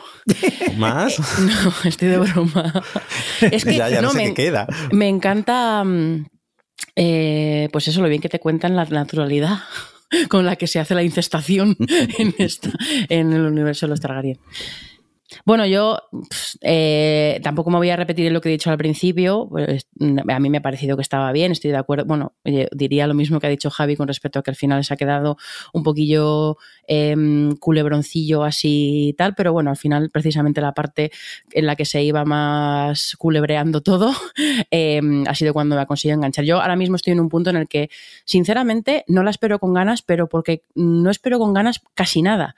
No sé si a vosotros os pasa, pero es que hay tantas cosas todo el rato, Mm. tantos inputs de series, de pelis, de, de videojuegos, de todas estas cosas que nos gustan, que, mm, que mm, las cosas se anuncian, van a hacer no sé qué, te puede hacer ilusión, hay cosas que, me, que espero con curiosidad, hay cosas que espero con ganas. Por ejemplo, sí que espero con ganas la tercera temporada de La Materia Oscura, por ejemplo, porque tengo muchas ganas de ver cómo han hecho ciertas cosas y tal. Pero, pero son cosas súper súper puntuales. De, por, pues eso, porque estoy muy despistada o muy. eh, tengo muchos inputs todo el rato como para estar esperando algo con ganas. Y no y Juego de Tronos, o sea, La Casa del Dragón no va a ser una de las que destaque entre todo esto, ¿no? Entonces, pero sí que es verdad que cómo se queda, cómo se ha quedado la serie con Rhaenyra en este punto de mm, ya se me han echado las narices eh, y, y Alicent en su en su en su mm, convicción de que lo que ha escuchado de Viserys es lo que ha escuchado de Viserys y va a ir hasta el final con ello, al final, pues bueno, pues creo que han dejado a los personajes y los intereses cruzados de unos y otros en un punto en el que sí que me, vo- creo que voy a enfrentarme a una segunda temporada con más ganas y con más curiosidad o con más, mm, más involucrada de lo que he estado en esta primera y por ahí creo que guay. O sea, yo me he quedado, como me he quedado bien, pues bueno, cuando venga la, la segunda temporada, yo que sé, en 2025, pues ya, bueno, nos otra. preocuparemos, pero bueno. em, yo creo lo importante es que a mí me, ha cerrado la serie en, con una buena en un buen punto en el que en el que en el que sí que cuando venga la siguiente temporada pues diré pues venga vamos a ver qué se hacen estas muchachas y tú, Alex, así además que tú eres el como el super fan de juego, eres, eres al juego de tronos, no hombre, es a juego de tronos lo que yo soy así los anillos, que, nos- que sé que nos duele mutuamente, Totalmente. a mí me duele, no, no, de verdad quiero que la gente lo Yo soy sepa. Rainiera y tú Alicent. Sí, me duele genuinamente que Alex no haya, no, o sea, porque nosotros quedábamos a cenar y hablábamos de la serie y tal, y a mí era dolor físico que él no estuviera emocionado con el Señor de los Anillos. Y, y, yo igual, y yo le preguntaba a la casa de dragón y me decía, no, no lo he visto. yo, ¿qué? En fin. la brecha en nuestra amistad. Bueno, eso, tú, que eres así como el más fan y tal, como, ¿qué esperas o, eso? Como pues yo, por un lado, me ha sorprendido, porque ya digo, eh, venía con un poco de pereza pensando que, bueno, pues a ver qué me sacan ahora por explotar el universo, tal. Y, me, ha me ha sorprendido que me gustase tanto, la he disfrutado mucho cada capítulo me iba gustando un poquillo más y en los últimos he estado completamente metido en los niveles de lo que podía estar cuando veía Juego de Tronos, de, de qué bien que es lunes, es que decir eso, eh, qué bien que es lunes para ver el capítulo, lo, lo disfrutaba eh, y le veo lo que es en el fondo, que es eso, esta telenovela de altos vuelos, pero que Mientras la serie, al menos a mí, me sigue resultando tan entretenida, con tantos momentazos y, y, las intrigas y demás, yo, y además a ver, que es que me, das a dos señoras eh, convencidas de lo que quieren y, a mí me tienes a tope, así que yo es lo que más, no, no quiero decir que sea lo mejor que he visto este año, pero sí al menos lo que más he disfrutado, seguramente sea mi top 1 cuando hagamos el top del año. Así, y, y creo que he visto alguna serie mejor, pero me paso como me paso con Juego de Tronos, que es lo que más he disfrutado viéndolo. Y luego, por terminar, así para añadir, pues eso, de la segunda temporada sabemos que se, nos llegará hasta 2024, que la serie está planeada para tener cuatro temporadas de 10 episodios y que la, la siguiente no tendrá ya saltos temporales tan marcados como en esta, que ya se pues hombre, ya al final el, rango de tiempo será mucho más limitado. Y que luego uno de los showrunners, Miguel Sapotnik, deja la serie en la segunda temporada. Así que bueno, a ver todos estos cambios. Y con esto, pues bueno, yo creo que hemos dado un buen repaso a lo que ha sido esta primera temporada de los Targaryen. No hay que fiarse de ellos o bueno, como decía no hay Targaryen bueno. y nada, devuelvo el testigo a, Jordi. Bueno, yo que, o sea, me parece indignante que el especial de juego de, la Casa del Dragón vaya a ser más largo que el de, que los años de poder. Indignante. Yo aquí autocensurándome para no aburrir al personal. No, no, no, a mí no había chicha. Tranquila, Diana, que luego editaré y quitaré lo de Alex que tampoco sí, parece que entiendo, conclusiones finales y ya está. Yo, a mí, es más fácil hablar de juego, o sea, de la Casa del Dragón que de a mí, o sea, me pasó con eh, cuando hicimos el especial, que está tantas tramas y tantas cosas y tantas cosas que decir que al final eh, me, me, apabullaba. Pero estoy, o sea, oficialmente indignada. Porque no lo hagan tan plano y el Señor de los Anillos y ya está. Que la hagan bien, ¿no? Y entonces hablamos todo lo que tú quieras de ella. Uh. ¿Perdona? Voy a quitar muchas cosas de este podcast. Os vais a enterar. A partir de ahora, en lo que quede de guiones, cuando me preguntes tú qué has visto, voy a decidir hablar de una secuencia del Señor de los, Anillos de Poder. Voy a dedicar mi tiempo en de hablar de series, eh, en hablar más del Señor de los Anillos. Oye, hacer, hacer las paces, que yo no estoy para editar todos los podcasts, que me da mucho trabajo. Que no puede ser eso. Venga, que nos vamos, que ha quedado un especial muy bonito todo el mérito es mío, que lo sepáis. Y nada, bromas aparte, Alex, gracias por dirigirlo, que te lo ocurra mucho el, guion. No, gracias por dejarme. bueno, lo pidió él. Pero bueno. Ah, no, a él lo obligamos, ¿no? ¿Verdad, Adri? Eh, a dirigirlo, bueno, es que al final es quien se ha demostrado, es quien mejor tiene las tablas para hablar de quien más controla de, de, la serie. Pues nada, Adri, adiós. Adiós. Vámonos a ver el Señor de los Anillos otra vez. Venga. Eh, Javier Fresco, equivocado. Adiós. Ay, ay. Oye, que yo no he dicho que no me gusta El Señor de los Anillos, que a mí, a mí me ha encantado, pero también me encanta juego de. Bueno, Dejemos de comparar las dos, que no hace falta. también es verdad. Una es buena, otra es mala y ya está. un, curioso Para vosotros ha sido la casa del sopor, ¿no? Sí. Uh. uh. Venga, que me despido yo también. Un cordial saludo del señor Mirindo. Hasta luego. Adiós. Adiós. O Televisión Podcast, el podcast de la cultura audiovisual.